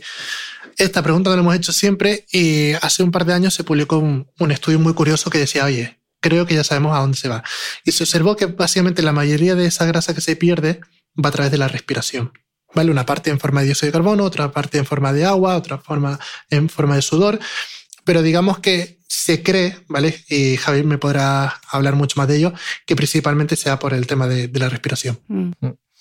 Sí, hay una parte que, o sea, ese artículo es súper interesante y además hay, mucha, hay mucho debate sobre el mismo porque se, habla de eso, ¿no? Ellos, los autores creo que hablaban de un 84% de la grasa que se transformaba en dióxido de carbono, creo, y que se, abandonaba, que, se eh, abandonaba a través de los pulmones. Pero claro, la pregunta era, ¿pero ahí estáis teniendo en cuenta esa alimentación y ese gasto energético que estáis teniendo y cómo está utilizando esa energía también todos esos sistemas? Y empezaba a haber un debate grande, porque claro, eh, eh, hay grasa que está acumulada y que se va manteniendo. Y mientras esa grasa está acumulada, o sea, es decir, tú, Cristina y Sergio y, yo tenemos grasa acumulada, pero hoy estamos comiendo. Entonces también estamos, estamos introduciendo nueva, eh, una, una, ingesta que va a tener grasas también, ¿no? O, que, o, glucosa, lo que vayamos. ¿Eso cómo se utiliza? ¿Lo vamos a utilizar? ¿No lo vamos a utilizar? ¿Se va a almacenar? Por lo tanto, también habría que tener una perspectiva del uso de la misma cuando estamos también comiendo, ¿no? Entonces, ¿y cómo lo vamos a gastar? Pues a través de ese, de ese movimiento que vamos a tener o esas necesidades mentales que vamos a tener o ese sueño o ese gasto que va a tener mantener el corazón o mantener el funcionamiento de los órganos vitales. Y creo que eso también habría que eh, ir introduciéndolo, pero básicamente lo que ha dicho Sergio es como, como nos comentaban. Mm. Y Sergio, la gran pregunta, ¿Cómo decide el cuerpo de dónde va a quitar la grasa? ¿Podemos perder grasa de donde queramos? Ojalá pudiésemos, pero la realidad es que no, no podemos controlar el tema de dónde vamos a perder la grasa corporal. Sí que es cierto que hay zonas que cuando el porcentaje de grasa sea muy bajo, sí o sí tiene que recurrir a esa, que la grasa rebelde, ¿no? A día de hoy sabemos que hay dos eh, zonas, por así decirlo, que se pierde grasa con mucha facilidad. Una es la grasa visceral, porque al estar muy pegada a los órganos tiene mucho paso sanguíneo, y la otra, como he dicho anteriormente, en la zona del pecho alto, ¿no? cerca de la clavícula. ¿Por qué? Porque al estar cerca del corazón también tiene mucho vaso sanguíneo. Hay muchas hipótesis en cuanto al por qué el organismo eh, prefiere utilizar grasas de una zona u otra. ¿vale? Hay una de las hipótesis que es el tema de la irrigación sanguínea. Es decir, cuando el cuerpo está en un déficit calórico y requiere energía, va a recurrir a la grasa que sea más accesible. ¿Cuál? Aquella que tenga más vasos sanguíneos. Entonces se habla mucho que zonas con una baja irrigación sanguínea, por ejemplo, en la parte interna del muslo en el caso de las mujeres o de la espalda baja que hemos comentado antes en el caso de los hombres, pues son zonas con baja irrigación sanguínea y por lo tanto costaría más llegar a esa grasa. Pero como digo, es la hipótesis que más aceptación tiene a día de hoy, aparte de la hipótesis que hemos comentado de la parte de las hormonas y receptores. Entonces, directamente deberíamos sospechar de cualquier dieta, ejercicio, método, producto variado que te prometa eliminar la grasa localizada. Efectivamente que es el principal problema que nos encontramos con, el, por ejemplo, el tema de las fajas. Que mucha gente dice, ah, me pongo las fajas para incrementar la cantidad de grasa que pierdo aquí, lo único que hace es incrementar su duración y, poco más. Entonces, si, lo que, si me preocupa la grasa localizada, porque hay gente que le preocupa, pues eso, eh, la grasa de debajo de los brazos, eh, el rollito que se forma en la parte del sujetador, el Michelin, eh, la cartuchera. Yo entiendo que haya gente que le preocupe esa grasa localizada. ¿Qué tiene que hacer? Seguir, perdiendo grasa hasta que el cuerpo utilice esa grasa. Es decir, al final te puedes encontrar gente que siempre tiene una parte con una grasa muy, muy, muy rebelde. Incluso deportistas de alto rendimiento, cuando le, eh, cuando le hacen los, los pliegues ¿no? que comentamos antes en consulta, hay un pliegue que destaca por encima de los demás. ¿Vale? Por ejemplo, suele ser a la zona del gemelo o incluso a, nivel de la pierna. Es decir, siempre va a haber una zona que por mucha grasa que pierdas vas a tener mayor acúmulo. Pero normalmente la única solución es seguir perdiendo grasa corporal hasta llegar a un porcentaje de grasa tan bajo que ahí tengas que recurrir a esa grasa. Pero Cristina, también hay que decir que, claro, que si vas haciendo eso, eh, hay que, o sea, lo que hay que decir a la gente es que el cuerpo también sepa defender. Es decir, que, que el cuerpo no sabe que tú tienes ese, que quieres perder esa grasa del brazo. Es decir, solo sabe que estás perdiendo y que estás teniendo unos niveles y unos porcentajes de grasa cada vez más, eh, más pequeños en comparación con ese punto supuestamente de equilibrio que tú tienes y que han mantenido durante muchos años. Por lo tanto, claro, el cuerpo va a luchar posiblemente o posteriormente para recuperar o mantener ese estado. Es decir, por eso el tiempo, a mí una de las cosas cuando me hace mucha gracia es cuando dice pierde peso rápido y sin prisas y, sencillo, ¿no? Pues no, no, o sea, el, pierde peso es eh, con tiempo, educando bien al cuerpo, adaptándolo bien para que diga, ah, vale, que este es mi nuevo peso corporal, vale, pues a partir de aquí cojo este punto y lo voy a intentar mantener lo más estable posible. Es que de alguna manera así piensa el, el, organismo. Ya, Javi, pues luego es que te metes en Google y buscas ejercicios quema grasas y hay un millón de entradas. O sea, que hay un millón de entradas de desinformación. Sí. Sí, o sea, yo, yo, yo he alucinado, ¿eh? O sea, yo cuando nos comentaste este tema, pues dije, bueno, voy a ver qué hay, porque a veces tampoco me meto en ese. En, yo creo que muchas veces es mejor no meterse para no volverse loco, ¿no? Pero, wow, eh, sí, sí, hay mucha desinformación. Y entonces dices, ejercicios para la pérdida de. siete ejercicios para perder peso en la espalda. No, espera, te voy a dar, te voy a dar titulares reales de vídeos que hay en YouTube para ejercicios localizados quemar grasas. Quemar grasa de la parte interna del muslo, eliminar rollitos de la espalda y brazos. Y estos son vídeos que tienen en YouTube más de 100.000 visualizaciones. ¿Por qué no expliquemos por qué no funciona de nuevo? Es que esto, claro, es que están jugando con la necesidad estética de las personas, es decir, con lo que la sociedad intenta vender, que estamos viendo mucho ahora con las redes sociales. Pero tú fíjate, lo que ha dicho Sergio es, si tú quieres perder grasa, eh, vas a tener que hacer cambios en la alimentación. Esos cambios en la alimentación, si son muy agresivos, el cuerpo se va a defender. Y luego me dirás, ¿entonces el ejercicio hace que se queme grasas? Sí, en, un contexto, ¿vale? Es decir, lo ha dicho Sergio, tiene que haber dos procesos. Tiene que haber un proceso de lipólisis, que significa ese, eh, ese proceso que va a permitir la movilización de esos ácidos grasos, y luego, por otro lado, el ejercicio lo que tiene que hacer es oxidar esos, gras, esos ácidos grasos, ¿vale? ¿Cómo se oxidan? Hay puntos o, hay, o intensidades del ejercicio donde se puede oxidar más esas, eh, eh, esos ácidos grasos que están en el torrente sanguíneo.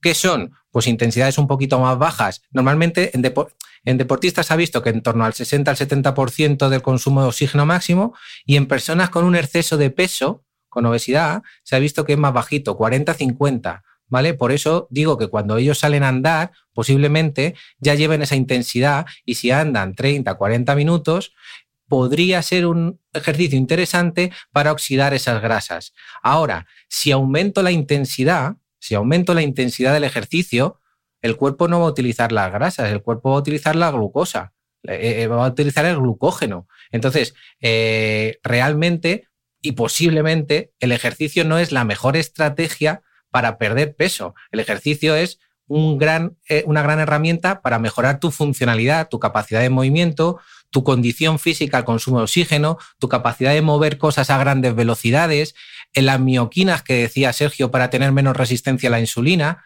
pero si tú te lees muchos estudios donde eh, no hacen, eh, trabajan el ejercicio y no hacen dieta, los resultados son los mismos, ¿eh? O sea, es decir, la gente no baja de peso. La gente mejora su condición física, pero no baja de peso. Baja de peso cuando hay una, un, un, control de la alimentación. Sí, yo creo que se podría resumir como la dieta lo que va a hacer es que pierdas peso y el ejercicio el que estás perdiendo. Yo creo que, que podría ser el mensaje que, que mejor entiendan los, los, oyentes. A ver, aterrízamelo, dímelo de nuevo. Sí, que yo creo que el mensaje es que la dieta te va a asegurar que tú pierdas peso y el ejercicio va a ser el que estás perdiendo. Si estás perdiendo grasa corporal, si estás perdiendo masa muscular. Entonces, ahí ya te das cuenta del el impacto que tiene cada uno. Es decir, tú puedes seguramente crear un déficit calórico solo con la dieta, pero eso no va a ser suficiente para tener una buena composición corporal, porque al fin y al cabo necesitas el estímulo del ejercicio que haga mantener la masa muscular. Entonces, por eso digo que ese sería como un resumen. Y de hecho, de hecho fíjate, Cristina, que, que la masa muscular lo que, lo que hace es que libera también al torrente sanguíneo diferentes señales a otros órganos para decir, oye, mantente estable, utiliza esta energía. Eh, es como que, da, como que da un equilibrio a todo el sistema. Por eso es importante. Hmm. Javi, una pregunta que yo creo que no te han hecho nunca. ¿Para perder grasa es mejor el ejercicio aeróbico o la fuerza? Bueno, a ver, es lo, que te, es lo que te digo. Yo creo que eh, lo, he intentado comentar antes, ahí, a lo mejor ha sido un poco técnico, pero o sea, si tú haces ejercicio aeróbico, posiblemente la intensidad a la que vas a ir eh, no va a hacer que se, que se oxiden bien las grasas y, y, y si es una persona sedentaria, va a haber procesos que no va a ayudar a que lo utilice bien, a que consiga oxidar esas grasas. Eh, a mí personalmente me gusta mucho todo lo que es el entrenamiento de fuerza, ya lo ha dicho Sergio, por todo, porque, porque hay o sea, al final la propia destrucción muscular lo que va a hacer es que el cuerpo necesite gastar energía, eh, al final vamos a liberar diferentes mioquinas o eserquinas que van a ayudar a que otros órganos funcionen bien. Y también, o sea, a mí la fuerza es como si fuese, imagínate que esto es una pizza, la fuerza es eh, eh, la base, es el pan, ¿vale? si luego tuviera que ponerle el tomate, sería el entrenamiento de alta intensidad. Si la gente puede, de manera progresiva, la intensidad es un gran aliado para la mejora de la condición física. Y esa condición física eh, eh, es que esto es una visión un poco diferente. La condición física va a ser la que te ayude a utilizar mejor los sustratos energéticos, que tengas una mayor flexibilidad metabólica. ¿Qué significa? Que si yo tengo un consumo de oxígeno muy malo, muy malo, porque soy sedentario, porque no me he movido nunca, ¿cómo voy a alimentar, o sea, cómo voy a tener un organismo estable si no soy capaz de suministrar el oxígeno suficiente al tejido adiposo y a otros órganos, por ejemplo, como el músculo? Por lo tanto, entrenar sirve para mantener ese estado estable. Entonces, eh, realmente ejercicio aeróbico de fuerza, para mí ya lo he dicho, tres días de fuerza y ejercicio de baja intensidad que intentes hacer todos los días. ¿Que a esa baja intensidad le puedes dar algo de intensidad porque tu cuerpo te lo permite? Utilízalo. Que no, oye, pues vamos a utilizar los medios que podamos, porque la gente tiene vida, no puede estar entrenando siete días a la semana. Otro mito que yo creo que hay que tumbar definitivamente y vamos a aprovechar este podcast, la grasa abdominal, los clásicos michelines, dejemos de hacer abdominales como locos. ¿Sirven o no sirven? Pues eh, yo creo que si de todo lo que hemos dicho, básicamente la gente debería decir, vale, si yo estoy acumulando casi entre un 80% de grasa en la zona abdominal, ¿vale? Sobre todo más en hombres, eh, para que se me marquen los abdominales tengo que fortalecer la zona del abdomen. Pues puedes fortalecerlo, que mientras tengas esa grasa no vas a conseguir ver unos abdominales, o sea, es decir, te pueden matar ¿eh? a hacer abdominales. Puedes hacer 2.000 abdominales todos los días, 5.000 si quieres, que si tienes ahí una película de grasa que no te permite que se vean, no se van a ver. Entonces, eh, para eso hay que bajar eh, el porcentaje graso. Para mí, ahora dirá Sergio un poco lo que piensa, en hombres aproximadamente a partir de yo creo que de un 12-13% se empiezan a marcar los abdominales. En mujeres a lo mejor que yo haya, que yo sepa, pues con un 15, 16 a lo mejor.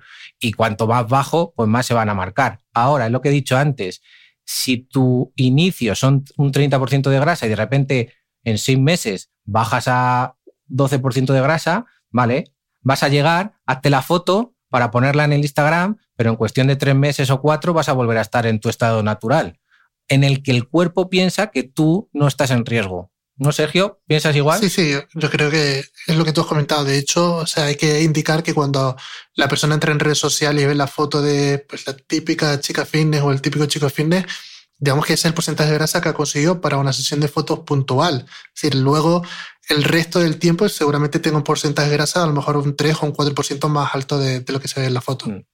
Hmm. Y luego otra cosa, Cristina, si, me permites, el entrenamiento eh, de abdominal, que, tiene varios músculos, ¿no? Está el recto, los oblicuos, el transverso abdominal, muchas veces se trabajan con los típicos crunch, ¿vale? Que, todos hemos visto, ¿no? Que están ahí la gente intentando hacer como una oruga, así. Eh, yo personalmente creo que es más recomendable mejorar todo lo que es el trabajo del, centro, ¿no? De lo que llamamos el core, a través de entrenamiento de fuerza. Por eso también es importante, ¿no? Eh, sentadillas, movimientos unilaterales, eh, cargas a veces irregulares, controladas, ¿vale? Controladas, no hace falta meterse en el BOSU con 100 kilos, eso me parece una tontería absoluta que también se ve en redes. No, no, significa cargas irregulares, significa que a lo mejor yo tengo la barra, yo voy a hacer una sentadilla y en un lado a lo mejor tengo 20 kilos y en el otro tengo 5 y hago la sentadilla en el suelo, no en un bosu, en el suelo. Y ese desequilibrio que está produciendo que haya mayor peso en uno, en un lado que en otro, lo que está haciendo es que yo intente estabilizar con mi abdomen, con mi core, ¿vale? Eso podría ayudar. No estoy diciendo 25 que lo tienen que hacer, estoy, lo he dicho un poco de ejemplo, pero esas cargas irregulares podrían ayudarme. Y luego podría utilizar pues esas estabilizaciones que tengo de alguna manera más estáticas, que pueden ser esas planchas o, demás, ¿vale? Pero el entrenamiento al final eh, abdominal podría ser a través de ese propio entrenamiento de fuerza. Hmm. Y Javi, ¿hay alguna manera de evitar que al perder volumen de donde más grasa localizada teníamos, no se quede la zona como blanda? ¿Cómo? Perdona. cuando, tú pierdes, cuando tú pierdes volumen, cuando tú pierdes grasa de una zona determinada, de una zona localizada, a veces pasa que la zona se queda como blanda. Pues mira, eh, eh, lo primero es darle un poquito de tiempo, o sea, es decir, darle un poco de paciencia a tu cuerpo, dale, no le estreses. Es decir, estás consiguiendo hacer una cosa muy importante, que es ir reduciendo, que para ti por lo menos, que ir reduciendo esa parte de, de grasa, ¿no? Que ahora tienes que entrenar para darle el volumen y a lo mejor la fortaleza, ¿vale? Que necesita. Y entonces, a partir de ahí, pues vas a ver cómo, esto muchas veces yo lo digo como si fuese una, una manzana que está un poco pocha, ¿no? Y una manzana que está como nueva, brillante y demás. El entrenamiento también de fuerza, cuando ganas algo de volumen de, en cuanto a la masa muscular, la sección transversal del músculo crece un poquito, tú vas a ver que eso ya no está de esa manera. Entonces, pero claro, tiene que haber una adaptación mm. y tiene que haber una buena alimentación y tiene que haber un tiempo de espera para que el cuerpo se adapte. Entonces, el gran fallo que tiene mucha gente, sinceramente, Cristina, es la adherencia. Es decir, que a los tres meses lo deja. Y a los, o, entre los tres y los seis meses abandona a todo el mundo. Tú dices que llevas desde el 2013. ya son casi 10 años. Entonces, lo que yo le diría a la gente es que se plantee si, que son capaces, todo el mundo es capaz, un año de, un trabajo bien de ejercicio bien estructurado y una alimentación diferente a la que a lo mejor estaban haciendo, cuidando la calidad de la alimentación y la cantidad y, si luego hacen estrategias como el ayuno, que a mí también me parece, yo, o sea, yo hago como Sergio, o sea, es decir, yo como a las 8 y, me levanto y hasta las 12 o la 1 no he tomado nada y es que no pasa nada, o sea, es que la vida, yo no, yo no me siento más cansado ni nada por el estilo. Entonces, esas estrategias habría que utilizarlas y sobre todo eso, fortalecer hay que hacerse fuerte, eso, no fragilizarnos. Eso es lo más importante para la salud. La fragilidad es la que te lleva a la enfermedad. Eso, ese mensaje tendría que ser muy, muy importante. Has hablado de fortalecer y no has mencionado la palabra tonificar. claro, el tono yo creo que tiene más relevancia cuando estamos hablando, pues cuando la tensión del músculo a nivel que está relajado, ¿no? Es decir, ese tono que tiene que para mantenerse activo. Pero yo cuando eh, la tonificación, ¿no? Estás fortaleciendo, estás intentando que el músculo tenga mayor capacidad para mover una carga y que, tenga una, esa carga la puedas mover a una velocidad determinada, ¿no? Y, y, cuanto más velocidad tengas y más carga tengas, mayor capacidad tiene el músculo. Entonces, al final, es fortalecer, es intentar hacer más fuerte al músculo, un músculo a lo mejor concreto, como puede ser el bíceps, o hacer un músculo más fuerte en general a todo tu organismo, pues un press de banca, sentadillas, quieres hacer más fuerte a los muslos, al glúteo, ¿para qué? Pues uno, para que te dé estabilidad, dos, para que mande señales a otros órganos que les diga, oye, estamos trabajando, utiliza bien todos estos sustratos, oye, el cerebro, eh, vas a relajarte, pues, te voy a bajar los niveles de estrés, vas a utilizar mejor la insulina, vas a utilizar mejor la glucosa, vas a utilizar mejor los ácidos grasos y eso es lo que consigue un poco el ejercicio, equilibrar todo. Mm. Eh, aunque ya hemos dado bastantes pinceladas de, la dieta y la grasa, Sergio, hay dos conceptos que yo creo que deberíamos insistir, porque pasa mucho y tú seguro que lo ves mucho en consulta. Quiero perder grasa y entonces me quito directamente los carbohidratos o quiero perder grasa y entonces elimino la grasa de la dieta. ¿Tiene algo que ver la grasa de la dieta con la grasa corporal? Eh, no. De hecho, lo que comentamos, ¿eh? es lo que comentamos anteriormente. ¿De dónde viene esa creencia de me quito los carbohidratos y así gaso? Del tema de la insulina. ¿No? Como dice, ah, pues los carbohidratos elevan la insulina y la insulina hace que engorde, pues ya está, me quito todos los carbohidratos, ¿no? Y no es tan sencillo porque sabemos que también hay grasas que elevan la insulina, la proteína eleva la insulina, hemos hablado del rol que tiene la insulina, es decir, que no es que almacene grasa corporal, sino que es la resistencia a la insulina la que ocasiona ese problema. Entonces, eliminar los carbohidratos no es necesario para perder grasa corporal. De hecho, hay muchos estudios, incluso algunos en los años 70, ¿eh? que no es algo nuevo que hayamos descubierto ahora. No, eh, en los años 70 hubo una dieta que era la dieta del arroz, que es de Kempner, y hubo un grupo de obesos que perdieron pues cerca de 60 kilos consumiendo más de 500 gramos de carbohidratos al día. ¿Por qué? Porque estaban en déficit calórico. El aporte de proteína y grasa era muy bajito, pero ya te hace ver que para que se haga una idea, 500 gramos de carbohidratos son como 25 plátanos al día, ¿vale? Para que la gente tenga una idea. Entonces, el, el tema de los carbohidratos no es el problema. ¿Cuál es el problema? La falta de adherencia. En este caso, lo que yo denomino el síndrome de, del objeto reluciente, ¿no? Cuando la gente ve algo nuevo, pues ya directamente cree que es lo mejor. Y lo comentamos anteriormente, ¿no? El, oye, porque hay un millón de búsquedas cuando la gente busca la mejor, eh, el mejor entrenamiento para perder grasa corporal, ¿no? O perder grasa corporal rápido y sencillo. Nadie, nadie busca eh, cómo ganar dinero rápido y sencillo porque sabemos que es imposible, ¿no? Entonces, ahí es como una falta de, de educación nuestra en el sentido de hacer ver a la persona que no hay nada que sea rápido y eficaz. Y si lo es, es ilegal. Entonces, eh, lo primero que tiene que hacer la persona es buscar adherencia, es decir, buscar aquella dieta que se encuentre más cómodo. ¿Qué es el ayuno intermitente? Perfecto, tira adelante con el ayuno intermitente. ¿Qué es una dieta más alta en grasa, más baja en carbohidratos? Perfecto. ¿Que para ti es una dieta con muy poca grasa y muy alta en carbohidratos? Perfecto, porque al final es lo que decimos que aunque no funcione tanto o no sea tan eficaz a corto plazo, a la larga es lo que va a marcar la diferencia. Y lo que vemos en los estudios, que a partir de los seis meses, el factor de mayor impacto en lo que es la pérdida de grasa es la adherencia. Y otra pregunta, porque estamos diciendo los carbohidratos, sí, los carbohidratos bien, pero ¿todos los carbohidratos son iguales? ¿O, Buah, o no? aquí me meto, me metes en un fregado porque si te digo de sí me van a saltar al cuello. Claro, digamos que el, el, organismo no dice, ah, mira, esta glucosa viene del helado, la voy a almacenar como grasa corporal y esta que viene de la avena la voy a utilizar como fuente de energía. ¿Vale? ¿Qué pasa? Que sí que hay alimentos que son más palatables, que son más altos en cuanto a aporte de calorías. Entonces, claro, me pillaría los dedos si te digo, sí, sí, son todos iguales. Es decir, a nivel bioquímico, sí, la glucosa que tiene X alimento es el mismo que la de Y. Pero el cómo afecta a nuestra saciedad, no. Es decir, siempre, se pone el caso del, del, zumo de naranja, ¿no? Que es mucho más difícil comerse tres naranjas que beberse un, un vaso de zumo, aunque sean también de tres naranjas. Entonces, sí que es cierto que a nivel de saciedad, no todos los carbohidratos son iguales.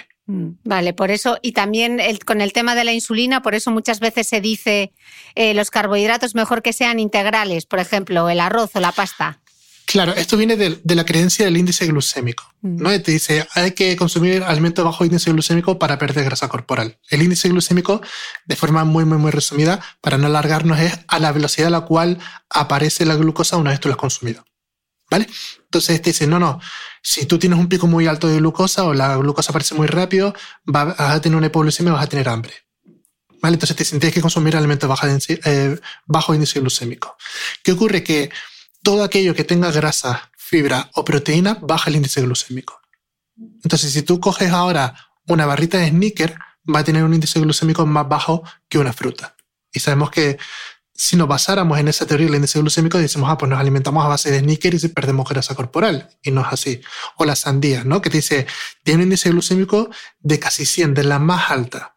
Claro, pero luego miras el contenido y te das cuenta que tiene 6 gramos de azúcar por cada 100, es decir, que prácticamente la mayoría de la sandía es agua. Eso es lo que hace que la teoría del índice glucémico no tenga sentido, porque igual que si cogiésemos eh, arroz normal, le añadiésemos proteínas y vegetales, tendría un índice glucémico muy parecido al, al arroz integral. Entonces, a día de hoy lo que se está utilizando es lo del tema de carga glucémica, que no es tan importante a qué velocidad entra la glucosa, sino cuánta glucosa está entrando en mi organismo. ¿Y entonces eso cómo se calcula? Ahí ya, claro, ahí ya diría, ah, pues me contratas, eh, gano dinero y me voy a ir contigo a, a Dubái. No, o sea, al final, a, a, día de hoy se habla mucho de lo que es la comida real y, y, tiene todo el sentido del mundo. Es decir, cuando hablamos de comida real, es decir, todo aquello que sea legumbres, frutas, hortalizas, es decir, no pienso en cuánto estoy comiendo este alimento, ni pienso en su índice glucémico, ni pienso en su carga. ¿Por qué? Porque sé que tendría que esforzarme mucho a comer para llegar a, a, una ingesta calórica muy alta, ¿vale? Y eso lo observamos, por ejemplo, con algunas dietas vegetarianas o veganas, donde prácticamente la mayoría de su dieta es a través de carbohidratos, pero son dietas muy saciantes. De hecho, uno de los problemas que tenemos con atletas veganos es cubrir ese requerimiento calórico a través de una dieta vegetariana. Mm. Mira, más que a mí que el real fooding y la comida real, que creo que se ha desvirtuado un poco, me gusta sí. más el concepto inglés cuando hablan de plant-based, o sea, una alimentación basada en granos, sí. en verduras, en frutas, en hortalizas. Eh, me gusta más ese concepto, lo que pasa que yo creo que en español, plant-based, no lo hemos, basada en plantas, te suena como que te vas a comer un geranio, ¿no? sí, suena como lo asociamos a, lo que es la dieta vegetariana. Que no tiene que ser vegetariana o vegana, la plant-based, pero lo que quiere decir es que el 90% de lo que consumes sean legumbres, frutas, verduras, hortalizas, frutos secos, semillas. Sí, de hecho, cuando vemos las revisiones que se han publicado sobre cuál es la mejor dieta, por así decirlo, eh, todos los caminos indican que va por ahí. ¿Vale? Que no es tanto eh, el tema de ser un ayuno intermitente o cetogénica además, sino el, vale, independientemente de cómo distribuyes tu alimentación, es decir, del número de comidas que hagas, el cuánto eh, de proteína vas a meter en el desayuno, da igual. O eso es como un segundo plano, pero lo importante es que la base sea a través de lo que tú dicho de plant-based. Mm. No hay un término en español, ¿no? No lo hemos traducido, ¿no?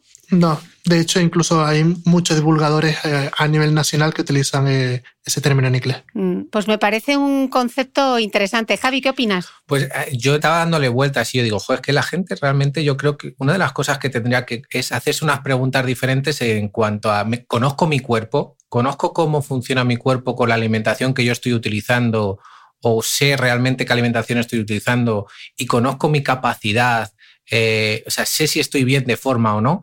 Entonces, claro, eh, eh, yo intento, estas preguntas que yo sé que son las que la gente se hace, yo siempre digo, ¿por qué no enseñamos a hacer nuevas preguntas? ¿no?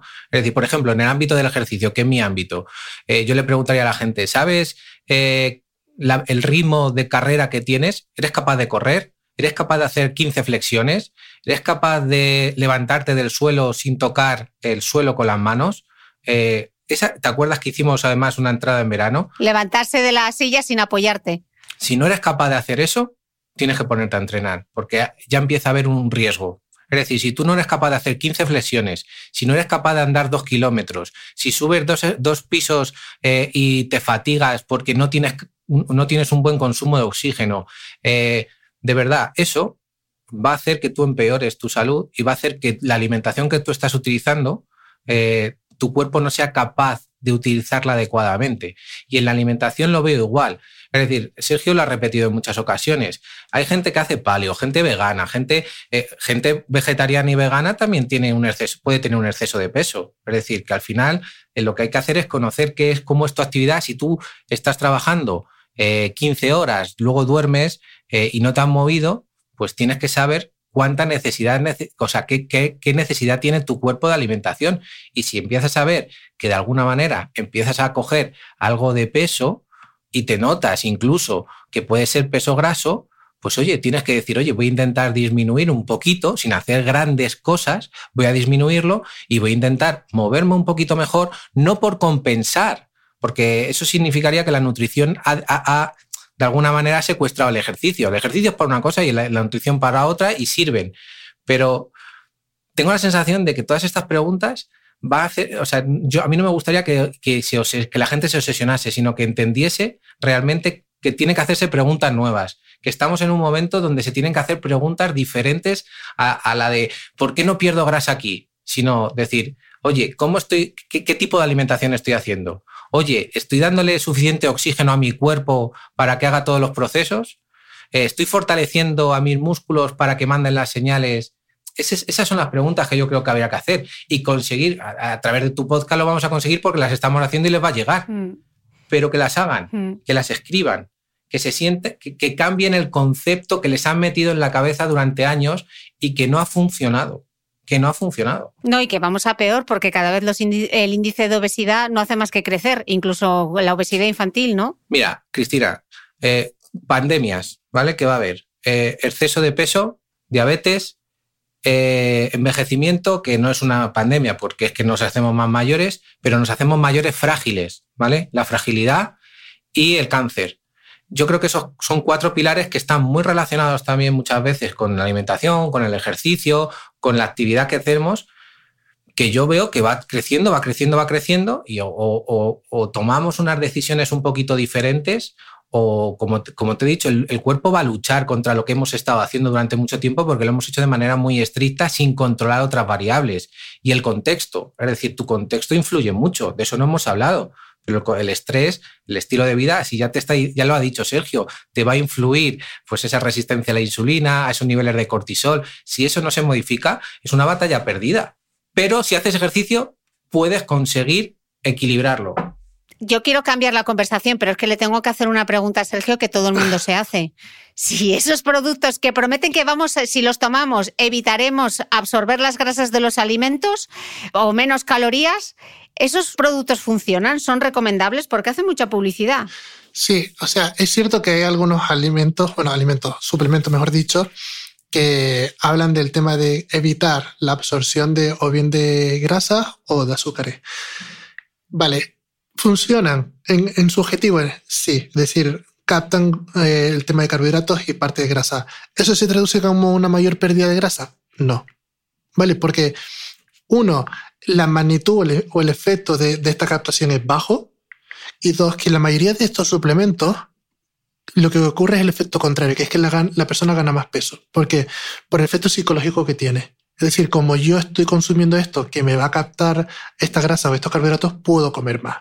Entonces, en muchas ocasiones lo que observamos es que la gente incrementa su aporte de calorías pensando que así se va a salvar. Es muy parecido a lo que ocurre con los edulcorantes. Como esto no tiene azúcar y tiene edulcorantes, puedo comer más de esto. Y lo que hacen es incrementar su aporte calórico más de lo que venían haciendo, lo cual hace que ganen grasa. Por lo tanto, yo soy totalmente, vamos, opuesto al consumo de estos suplementos. Mm. Bueno, y me sé la respuesta, pero te voy a hacer la pregunta de todas formas. Y ¿Qué pasa con los zumos depurativos, los quemagrasas, los detox, los test quemagrasas, que hay muchos también? Sí, de hecho, o sea, aquí nos encontramos un problema aún más serio. Y es que la persona que eh, recurre, por ejemplo, a lo que te has dicho, zumos depurativos, detox y demás, y a lo mejor dice, pues hoy me toca cuatro zumos detox y eso es lo que voy a comer en todo el día. Vale, vas a meter un déficit calórico muy fuerte, ¿vale? Lo cual, si lo mantiene a largo plazo, va a crear adaptaciones mucho más fuertes a nivel metabólico. Y además vas a perder masa muscular con mucha más facilidad. Entonces, lo hemos comentado, eso es como crear el caldo de cultivo perfecto para tener un efecto de rebote posterior enorme. Mm. También con todas esas dietas que lo que hacen son sustitutivos de la comida, ¿no? Sí, y de hecho estos sustitutivos son de bajísima calidad, es decir, la mayoría son azúcares añadidos, proteínas de baja calidad, o sea, no lo recomiendo para nada. Mm. Y, realmente, Cristina, fíjate que son parches. Es un parche en un momento agudo que la gente va a conseguir a lo mejor un, objetivo haciendo unas deficiencias eh, que Sergio esto lo estudia mucho, ¿no? Esa deficiencia de energía, esa eh, deficiencia relativa de energía. Eh, y, luego cuando e, eso es sostenible, eso eres capaz de mantenerlo durante 10 años o 4 mm, o 5, que es lo que hemos dicho nosotros muchas veces. Mm, no creo.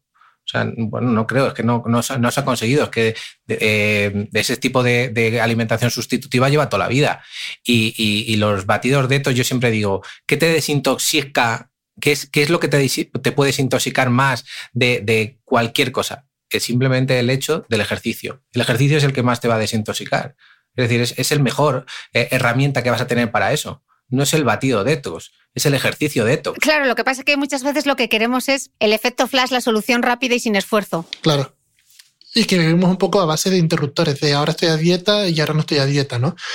Y esos ciclos es lo, que tenemos que ir terminando ya a día de hoy, creo mm. yo. De hecho, ese ciclo, esos ciclos son muy complejos porque si ya, sabes, ya has estudiado también, Sergio lo sabe, que si haces más de cinco ciclos de pérdida de peso a lo largo de tu vida, eh, tu cuerpo va a responder peor cuando haces un, tipo de alimentación un poquito restrictiva y encima vas a empeorar tu calidad muscular y vas a tener menos funcionalidad. Por lo tanto, aquellas personas que la han hecho, eh, hay que decir, no, me echo las manos a la cabeza. No, no, es aprender, es aceptar y a partir de ahí responsabilizarse. Voy a empezar a hacer las cosas con un poquito más de sentido común para realmente cuidar mi cuerpo. Lo otro no es cuidar el cuerpo. Hmm. Lo otro no es cuidarlo, lo otro es tener una estética que te puede gustar a ti o a otros, hmm. pero no es cuidar el cuerpo. Y Sergio, otra cosa que se habla mucho, eh, ¿el té verde para la pérdida de grasa funciona? Para nada. De hecho, lo que comentamos anteriormente, hay algunos compuestos, por ejemplo, sale de la cafeína del té verde, que favorecen lo que es la lipólisis, es decir, la liberación de ácido graso al torrente sanguíneo. Y cuando te dicen, ah, pues mira, este favorece que tu cuerpo utilice más grasa como fuente de energía. ¿Vale? Cuando tú miras a lo mejor ese estudio te dice que has utilizado 6 gramos de grasa. Entonces, claro, cuando tú necesitas perder 30 kilos de grasa corporal, pues ese gramo es insignificante. Es decir, te sale mucho más rentable incrementar, por ejemplo, la cantidad de ejercicio o reducirla a nivel de, la dieta que buscar ese efecto. Es como, por ejemplo, el tema de los picantes, igual. Que te dice, eleva el metabolismo y vas a gastar 30 calorías más al día. Claro, cuando tú dices, me sale mucho más rentable quitarme una cuchara de crema cacahuete que consumir eh, ese picante. Entonces la magnitud de esto es muy, muy, muy pequeñita, no es suficiente como para verla a nivel visual. Mm. Como antes te hice una pregunta doble y me puse a hablar del plant-based, no sé si llegamos a contestar eh, uno de los clásicos populares en consulta y es que cuando la gente te dice que quiere perder grasa, lo primero que se quita son los carbohidratos y lo segundo que se quita es la grasa. ¿Eso lo llegamos a contestar o no? Porque ya no me acuerdo. No, sería lo mismo, es decir, no es necesario quitarse la grasa para perder grasa corporal. De hecho, hemos pasado como al, a la corriente contraria, ¿no? Si en los años 80-90 se hablaba de todo lo que era light y bajo en grasas, a día de hoy es como puedes comer toda la grasa que tú quieras, el problema son los carbohidratos y no, o sea, te encuentras que muchos de los eh, productos que se comercializan en supermercados diciendo que van edulcorante van hasta arriba de grasa. ¿Por qué? Porque a nivel de palatabilidad o de sabor del producto influyen tres componentes principalmente, la sal, el aporte de grasa y el dulzor. Entonces, si algo no tiene ni grasa ni azúcar, eso es paja para que lo coman los caballos. Mm. Pero claro, entonces, si tú le quitas el azúcar a un alimento que no es alto en grasa, pues lo que hace es le añado grasa.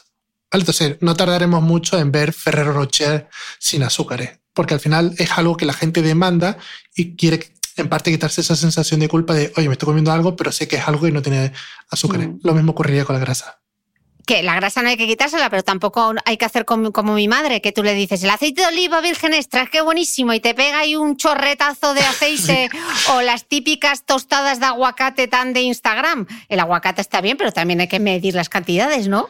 Sí, de hecho en consulta me pasa mucho que, a lo mejor dices, ah, pues anoche eh, cené una ensalada y claro, te enseño la foto de la ensalada y ves la hoja de lechuga flotando en el aceite y estoy diciendo, madre mía, se llevan 700 calorías solo del aceite de oliva. O sea, obviamente es un poco con, cabeza. Bueno, chicos, yo llevamos ya casi como una hora, bueno, casi como no, llevamos una hora y media hablando de la pérdida de grasa, pero es que claro, 30 millones de entradas en Google nos da mucho material y mucho tema de conversación.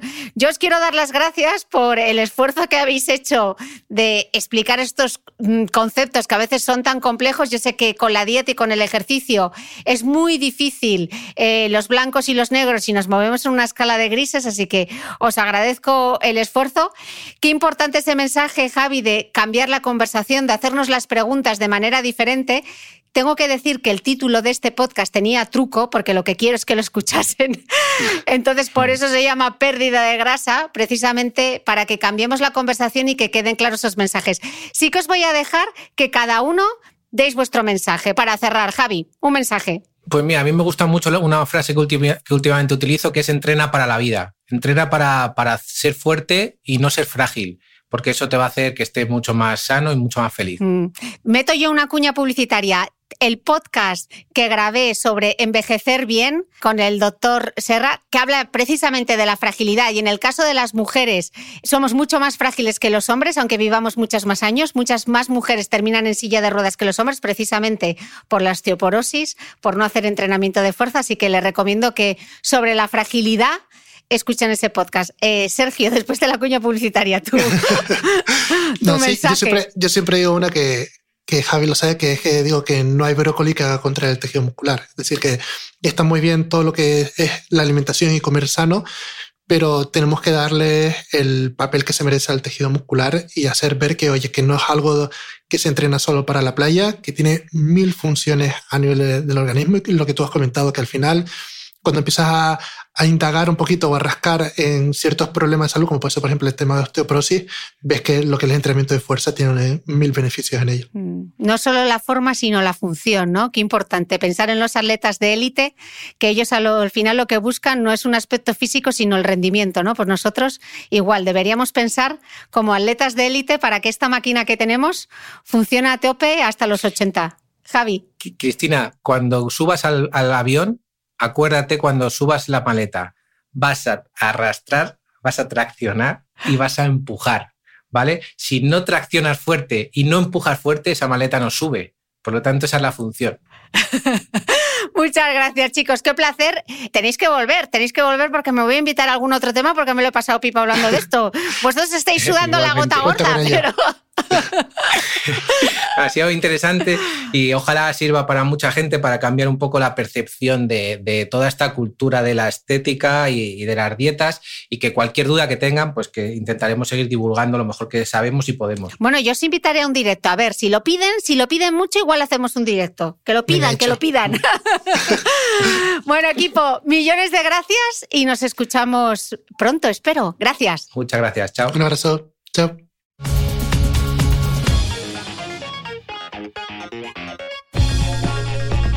No olvides que todas las notas de este capítulo están en mi blog de beautymail.es. Además, si no quieres perderte ninguna entrevista, suscríbete a el podcast de Cristina Mitre en tu reproductor de podcast habitual. Y un último favor, si me escuchas en Apple Podcast o en Spotify, regálame una reseña, porque así ayudas a que este podcast siga creciendo. Muchas gracias y nos escuchamos de nuevo el próximo domingo.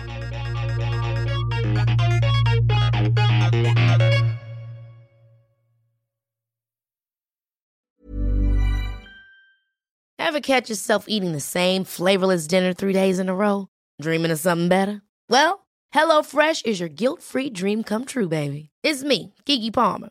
Let's wake up those taste buds with hot, juicy pecan-crusted chicken or garlic butter shrimp scampi. Mm. Hello Fresh. Stop dreaming of all the delicious possibilities and dig in at HelloFresh.com. Let's get this dinner party started.